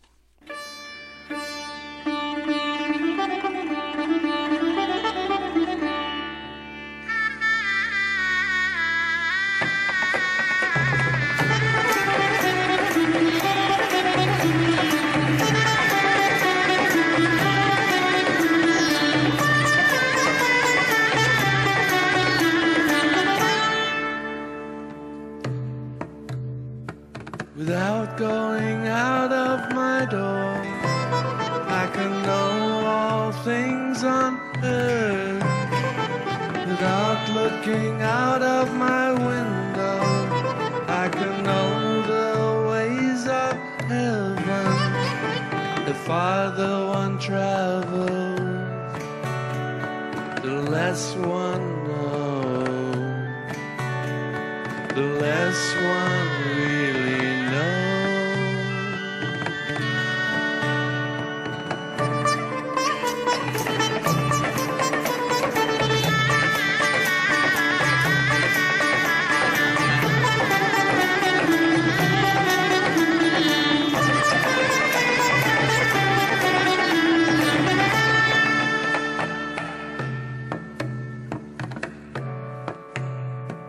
Without going out of your door, you can know all things on earth. Hay nada más. Hay nada más, querido Alberto Betancourt. Qué músicos tan extraordinarios, ¿no? Bueno, y además homenajeando a, otro músico extraordinario. Qué, qué, qué buena trinidad musical te acabas de aventar. Qué hermosas flores puede, pueden florecer en la, en la interculturalidad, ¿no? en los encuentros. Eh, Repitamos esa palabra lo más seguido que podamos, interculturalidad, que nos va a hacer eh, mucho bien en este país y en muchos otros espacios. Fuera del aire estábamos diciendo precisamente que Monsanto había venido aquí a un debate a Radio UNAM cuando estábamos hablando del tema de los apicultores, si no me equivoco. Así es, no, yo creo que fue un, momento muy importante, ¿no? Eh, yo, yo enmarco el acontecimiento del que estamos hablando como parte de esta pues necesidad pública de polémica científica, ¿no? Y de discusión. Por cierto, cuando hablaba con el juez, quien fue muy gentil al concederme la entrevista, él me decía la enorme importancia que tiene el que se siga desarrollando investigación científica sobre una serie de temas en los que existen todavía grandes incógnitas que, que son que es muy importante despejar para que se pueda fijar una posición legal o para que la opinión pública pueda tener una opinión fundamentada. Y en ese sentido, pues yo creo que la, la discusión entre una empresa y las personas eventual o realmente afectadas por ella, pues es muy importante. Tendría que darse. Venga, no, no, por supuesto. Eh, me quedé pensando en todo, en todo lo que esto significa y la necesidad de crear no uno, sino muchos tribunales internacionales para hacer justicia a este mundo que cada vez está más decepcionado y, y roto por todos lados. Completamente de acuerdo, Benito. Yo había pensado preguntarte qué opinabas de esto que voy a decir a continuación. Voy a citar una nota de Javier Caño Tamayo que tiene que ver exactamente con lo que estás diciendo en una nota publicada en la revista Contralínea que se llama Las multinacionales han de pagar por sus delitos. Él cita algunas de las grandes catástrofes que han provocado las empresas multinacionales, por ejemplo, la petrolera Texaco, ahora Chevron, que vertió entre 1972 y 1973 68 mil millones de litros de agua contaminada con tóxicos en los exuberantes bosques amazónicos del Ecuador, del, Ecuador, dejando una cauda de cáncer y otras enfermedades. Cita también el caso de la sospechosa multinacional Trafigura, que arrojó residuos tóxicos en Costa de Marfil, y menciona después el caso de Anvil Mining, que fue acusada de apoyar a la milicia que asesinó a cien civiles en Quilgua en República Democrática del Congo. En todos los casos anteriores la, impunidad fue la regla y ante esta situación el Consejo de Derechos Humanos de Naciones Unidas, a propuesta de Sudáfrica y Ecuador, ha aprobado la necesidad de crear un instrumento jurídico vinculante para procesar y condenar a las multinacionales que violen los derechos humanos. Yo, yo en ese marco inscribiría la importancia o el significado que tiene el Tribunal Monsanto, ¿no? la necesidad de que los ciudadanos llamemos a cuentas y obliguemos a las empresas a, a asumir sus responsabilidades, Benito. No sé qué opinas. No, no, absolutamente. Ah, mira, nos escribe Cutre y dice, con la adquisición de Monsanto por la farmacéutica Bayer, ¿qué escenarios se prevé? A lo mejor intentan de esa manera lavarle la cara cambiarle el nombre, ¿no? Y seguir haciendo lo que hacen. Según entiendo, todavía habría que ver si no, eh, digamos, invoca la necesidad de que la ley antimonopolios impida la fusión, que va a convertir a, Bayer en una empresa todavía mayor de lo que es. Tuve el gusto de ir a la exposición de tecnología alemana que se presentó aquí en el World Trade Center. Es una cosa impresionante, por supuesto, la cultura alemana tiene entre sus vertientes, además de la filosofía y la poesía, la tecnología. Había unas cosas verdaderamente impresionantes, pero ahí estaba el stand de Bayer. Es una cosa como de Matrix. Realmente es una cosa como de Matrix. Y estaba yo pensando, y no sé, pensé que en este caso te iba a gustar el asunto, Luisa. Eh, eh, bueno, pues en la necesidad de evocar aquí a William Gibson, el creador del cyberpunk, quien en su cuestionario para la lectura de su gran novela llamada Historia Cero dice que es necesario preguntarnos sobre la sombra que proyectan las transnacionales sobre, sobre nuestras vidas y cuál es la importancia de la información para establecer un peso a las transnacionales. No podría yo hacer esta voz oscura, misteriosa que hace eh. William Gibson, pero él se pregunta en ese videíto qué tan importante es superar los hábitos compulsivos de consumo para pinchar el poder de las grandes empresas. Y en ese marco les propongo que escuchemos estas palabras de Ercilia Chaores, quien nos hizo de Regeneración Internacional, que nos hizo favor de darnos una opinión para este programa. El Tribunal Internacional Monsanto es una iniciativa de la sociedad civil eh, internacional justamente que tuvo, tuvo por objetivo juzgar eh, a Monsanto por crímenes contra la humanidad, derechos humanos y el delito de ecocidio. Eh, esto tuvo lugar en La Haya del 14 al 16 de octubre. Eh, fue un tribunal formal donde se presentaron testimonios de personas de 70 países que han sido afectadas en sus medios de vida, en su ecosistema, en su salud, en sus derechos fundamentales por empresas como Monsanto Agroindustriales. Eh, fue, la verdad, muy emotivo poder participar del tribunal y escuchar los testimonios.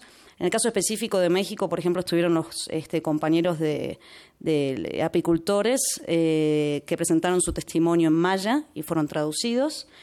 Los jueces que escucharon este testimonio fueron cinco jueces de diferentes nacionalidades. Eh, hubieron muchos testimonios de Latinoamérica, fueron la gran mayoría, mucha gente de Sudamérica, eh, haciendo hincapié también, el médico Damián Braseniasi, por ejemplo, estuvo haciendo hincapié en los daños sobre la salud que ha tenido este, comunidades en la provincia de Buenos Aires, de Santa Fe, de Entre Ríos y de Córdoba. Em, en paralelo al tribunal también se celebró eh, la Asamblea de los Pueblos. En la Asamblea de los Pueblos también hubieron varios talleres donde la gente presentaba propuestas, presentaba alternativas. Ok, esto es lo que pasó, claramente se ha dañado la salud, se ha dañado nuestro medio de vida, se ha dañado nuestro ecosistema, son responsables eh, tienen que repararlo, pero no solo económicamente. Es decir, esto no es una, reparación monetaria. Esto tiene que parar. Eh, tienen que revertir los daños, pero tienen que frenar. No puede ser que una empresa tenga una impunidad absoluta, como ha tenido Monsanto durante todos estos años, de hacer lo que quiera. Nosotros ahí, bueno, eh, me parecería pertinente, eh, tomando las palabras de Ercilia Shaores y tomando también lo que, lo que decías de William Gibson, el creador del cyberpunk, yo me quedo pensando en la palabra información. ¿no? Eh, uno, por un lado, pensando en lo que decía William Gibson de cómo nosotros podemos separarnos de, toda, de todo este vértigo, y Ercilia Shaores con no podemos nada más quedarnos con la reparación económica, pero yo pienso, esto también viene a cuento hablando de si no me tocó a mí, no, no lo conozco, ni siquiera le hago caso. Y esa es como nuestra responsabilidad ah. ciudadana. Eh, criticamos a Monsanto, pero no sabemos qué es lo que hace. No estamos, ah, no estamos al tanto de, qué es lo que sigue dentro de su programa, eh, qué es lo que están planeando, con quién se están fusionando. Eh, y entonces, para poder articular toda una defensa y para podernos sumar a discusiones como esta de la que estás hablando, Alberto, nuestra responsabilidad es enterarnos, es estar informados de lo que se está haciendo de los dos lados. Ese es uno de los elementos que, que hace que el tribunal haya tenido un enorme valor porque permitió el intercambio de experiencias. Estas 30 personas que presentaron su testimonio estuvieron ahí e intercambiaron información y permitieron hacer algo que es muy necesario en nuestros días, tener un panorama global. Porque a veces, pues, conocemos el caso del daño que provoca una empresa multinacional en una comunidad local o en una región o incluso en un país, pero no necesariamente tenemos la pintura planetaria, digamos, de los efectos que están provocando sus acciones en el conjunto del planeta. Y esa, esa es una de las virtudes que tuvo este proceso. Ahora, en ese marco yo creo que, bueno, perdón, nada más, eh, ya no alcanzamos a escuchar una partecita del testimonio de Ercilia, que es muy valioso. Ella estuvo allá y decía que la sesión final, no del tribunal, sino de la asamblea, porque fueron dos reuniones paralelas, una muy formal en la que se estaba recabando información para mm, seguir este juicio ciudadano y otra que era más, digamos, organizativa, que tenía que ver con el intercambio de, de información, de iniciativas por parte de los diferentes participantes en el proceso. Y dice que la sesión final fue verdaderamente emotiva. O sea, escuchar los testimonios de la gente, el valor que tiene, ¿no? Que con sus propios recursos las organizaciones estén tratando de tejer una voluntad colectiva de la sociedad civil internacional para hacerse responsables del planeta. Porque fíjense ustedes, aquí es donde yo veo las, las cosas o el valor del tribunal. No solamente se trata de juzgar a una empresa, no es en contra, es a favor, es a favor de la vida ah. es a favor del planeta, es a favor de estándares internacionales aceptables, es a favor de la diversidad genética del mundo. Y qué, qué maravilla, ¿no, Benito? Que, que, las, que los propios ciudadanos asuman por lo pronto su responsabilidad de defender el planeta, más allá de los puntos particulares de polémica científica en relación a, al tema de los transgénicos o a otros asuntos. Es que más, más nos vale, porque si no defendemos el planeta nos vamos a quedar sin él. Y si nos quedamos sin él, pues ya cualquier discusión estéril ¿no? se va por el caña. Bien, muy bien, muy bien. Do- me preguntan dónde se pueden encontrar todas estas atrocidades cometidas por Monsanto. ¿Hay algún documento? Hay una página del Tribunal Internacional Monsanto, es relativamente escueta, pero ahí hay una información básica y están grabadas las sesiones del tribunal. Eso es importante. E- esa es una parte importante. Y bueno, más adelante quisiera yo hablar también de, un, de una iniciativa que estamos desarrollando en México que tiene que ver con la caravana de la diversidad biocultural, que pues realizará una exposición que tendrá lugar en el Museo Nacional de las Culturas a partir del próximo 29 de noviembre, en donde la idea también pues es difundir la importancia que tienen los centros de origen de la agricultura, entre ellos México, India, China, etcétera, y que de acuerdo a la normatividad internacional pues tendrían que estar libres de transgénicos. Aunque ahí hay toda una polémica porque hay algunas empresas y autoridades coludidas que están planteando que el centro de origen se refiere exclusivamente a la cuevita de Naquitz, en la que probablemente se domesticó por primera vez el maíz, en lugar de reconocer que todo México debe ser tomado en cuenta como un centro de origen. Así que esa será una instancia donde vamos a confluir Órale. muchos investigadores y organizaciones y podría ser una buena oportunidad para encontrarnos. Quisiera concluir diciendo que sí se pueden eh, fincar responsabilidades, que sí se pueden tener triunfos. Esto es muy importante porque a veces en este marco de devastación generalizada, si no nos ponemos abusados, y yo creo que tenemos la responsabilidad política, ética, perdemos la esperanza y tenemos la responsabilidad de, de mantenerla.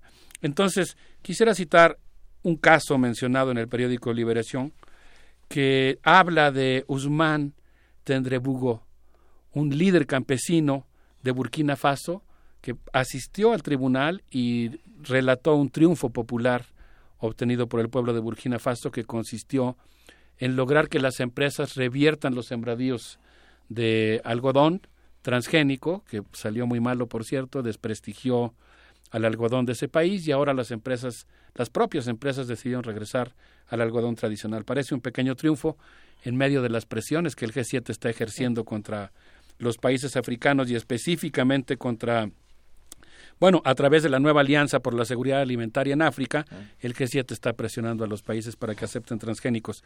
En un próximo programa, en uno o dos programas más, vamos a transmitir aquí dos entrevistas que pudimos hacer con Francia Gutiérrez y con Caterín Mariel, quienes nos van a hablar de un triunfo obtenido en México en materia de prohibición de transgénicos para defender nuestro centro de origen. Pero si les parece bien, pensando en este ejercicio ciudadano que se realizó en La Haya, yo les propondría que nos despidamos con la Amsterdam Klezmer Band, que van a ver ustedes cómo se dedica profesionalmente al relajo con una extraordinaria calidad musical. Millones de gracias, querido Alberto Betancourt. Este es tu espacio, lo sabes. los- nuestros micrófonos siempre están abiertos para mundos posibles. Muchas gracias. Un abrazo para Gracias, un abrazote. Música.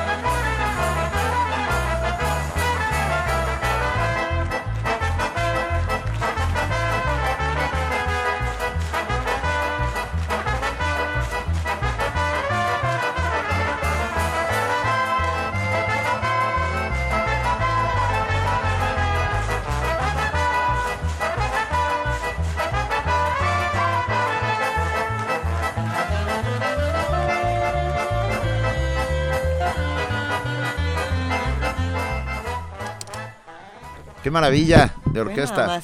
Y con esta maravilla nosotros nos vamos a más actividades de la universidad, a más de las cosas que nos ofrecen los distintos programas de la UNAM. A las 9 de la mañana con 47 minutos ya se encuentra en la línea Luis de la Barreda, titular del Programa Universitario de Derechos Humanos. ¿Cómo estás, Luis? Muy buenos días. Luisa Benito, buenos días. Buenos días, auditorio de Radio UNAM. Buen día. Llega a su fin la gestión de Barack Obama. Sin duda, uno de los presidentes más admirables que ha tenido Estados Unidos. No pudo hacer todo lo que se propuso, porque en una democracia el gobernante no es dueño de un cheque en blanco que le permita tomar cualquier decisión. Pero lo que hizo y lo que intentó lo muestran como un hombre que siguió por los más altos valores de su gran país.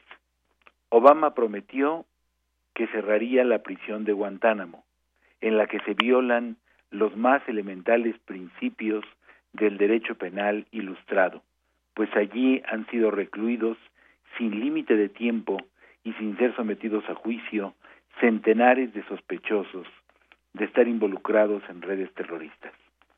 Apenas en su segundo día en la Casa Blanca, Obama firmó el decreto con el que cumpliría su promesa. No se lo permitió el Congreso, pero el presidente logró que de los 242 presos que había en la base militar al empezar su primer periodo de gobierno, hoy queden solamente 61.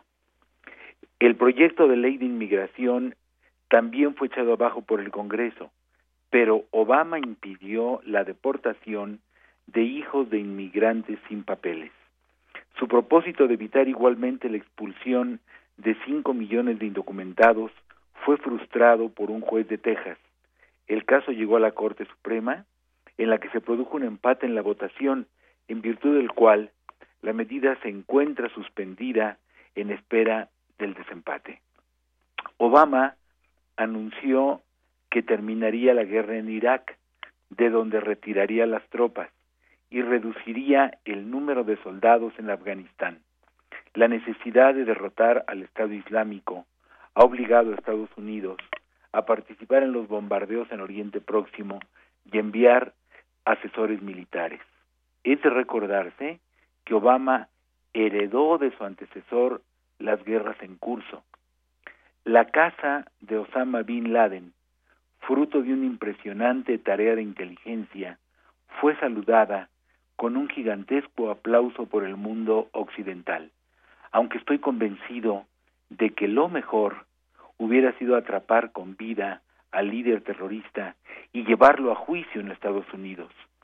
Un éxito de gran relevancia en la política internacional estadounidense fue el acuerdo benéfico para todo el mundo en virtud del cual Irán no podrá contar con una bomba nuclear. Obama inició el diálogo tendiente a restablecer relaciones con Cuba, lo que en mi opinión sería plausible si el acercamiento se hubiera condicionado al menos a que la dictadura de los hermanos Castro liberara a los presos de conciencia y permitiera el ejercicio de libertades democráticas básicas. Un gran triunfo de Obama, quizá el mayor de todos, fue el de la reforma sanitaria, gracias a la cual 16 millones de ciudadanos que carecían de seguro médico ahora cuenten con uno. Además, se eliminó la prerrogativa que tenían las compañías aseguradoras de rechazar a pacientes por estar enfermos. La Corte Suprema ha avalado la reforma. Otra victoria importante es la de la recuperación económica. La Oficina de Presupuesto del Congreso reconoce que el presidente Obama ha impulsado el crecimiento económico más que los demás países de la OTAN desde el fin de la Segunda Guerra Mundial. El desempleo que llegaba a 10%, hoy es de 5% con la creación de 14 y medio millones de empleos. El plan de estímulos rescató a los bancos de Wall Street y a la industria automovilística. Obama consiguió el aumento en el consumo de energías renovables y en la producción local de petróleo, con lo cual se redujo la dependencia de Oriente Próximo. Asimismo, aprobó la mayor reducción de emisiones contaminantes y firmó el Pacto Internacional contra el Cambio Climático en la Cumbre de París 2015. Nadie podría decir que la presidencia de Obama no fue sobresaliente a pesar de algunas medidas discutibles y de compromisos incumplidos debido a la mayoría republicana en la Cámara de Representantes y al Poder Judicial. Barack Obama será recordado no tan solo por haber sido el primer presidente negro en la historia de Estados Unidos, lo que de por sí marca un hito formidable, sino por representar lo mejor de su país. Thomas Jefferson advirtió hace más o menos dos siglos que nadie abandone el cargo de presidente con el mismo prestigio y respeto que le llevó ahí. Obama será una de las excepciones a tal sentencia. Muchas gracias. Muchas gracias, Luis de la Barrera. Eh, Obama, yo creo que algunos lo van a extrañar mucho. Estoy convencido de ello. ¿Eh? Muy bien. Venga, muchas gracias por estar con nosotros. Un abrazo. Hasta luego, Luis. Primer movimiento. Clásicamente... Incluyente.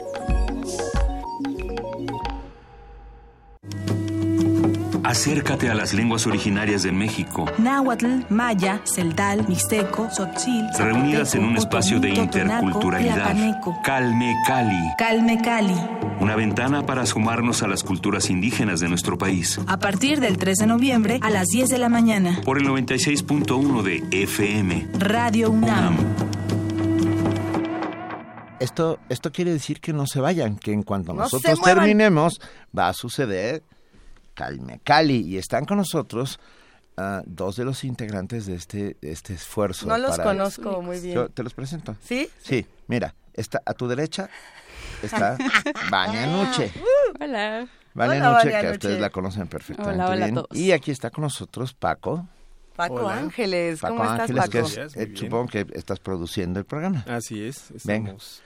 Haciendo un esfuerzo por acercar a la gente a las lenguas originarias de nuestro país. Nos gusta. A ver, ¿desde dónde se hace un esfuerzo para acercar a las personas a las lenguas originarias, a estas lenguas completamente vigentes, pero desconocidas para muchos? Bueno, mira, eh, la iniciativa nació eh, a raíz de esta inquietud de, de ver a la, se- la discriminación, la segregación, el desconocimiento de las lenguas indígenas. Eh, no sabemos que utilizamos muchísimas palabras de nuestras lenguas originarias, de nuestras lenguas madres, eh, todos los días. Eh, la idea es que la gente las conozca, sepa de qué estamos hablando, conozca las culturas y estamos haciendo un esfuerzo eh, en conjunto con el Programa Universitario de Estudios de la Diversidad Cultural y la Interculturalidad, interculturalidad El de la. UNAM, el PUIC. Eh, para que nos, ellos nos están ayudando con las personas, los hablantes. Esto, es- este esfuerzo es eh, desde la voz de los hablantes. No invitamos al especialista que estudia la lengua, no invitamos al académico que sabe el origen y ha estudiado ya. No, invitamos al hablante. El hablante es el que nos va a acercar, el que nos va a invitar a conocer su lengua y su cultura. Venga, Vania, ¿va a ser todos los jueves? Todos los jueves, sí, los esperamos aquí mismo en el 96.1 de FM a las 10 de la mañana y vamos a tener la retransmisión también los domingos a las 3 y media de la tarde para que no se lo pierdan. Eh, pues los esperamos. Tenemos, vamos a empezar hoy, arrancamos con la entrevista que le hicimos a Celerina Patricia Sánchez. Es- ella es una poeta ñusabi y está buenísimo el programa, no se lo pueden perder. No, claro que no. En cuanto terminemos ya dentro de cuatro minutos. Cinco minutos. ¿Qué, es, ¿Qué significa Calme Cali? Eh, pues hicimos un híbrido de, lo pensamos, eh, las De dos escuelas, escuela, claro. y Tepozcali. E hicimos un híbrido para que no hubiera como, o sea, no, no hacer una selección de una lengua en específico, porque obviamente hay muchísimas lenguas que no conocemos.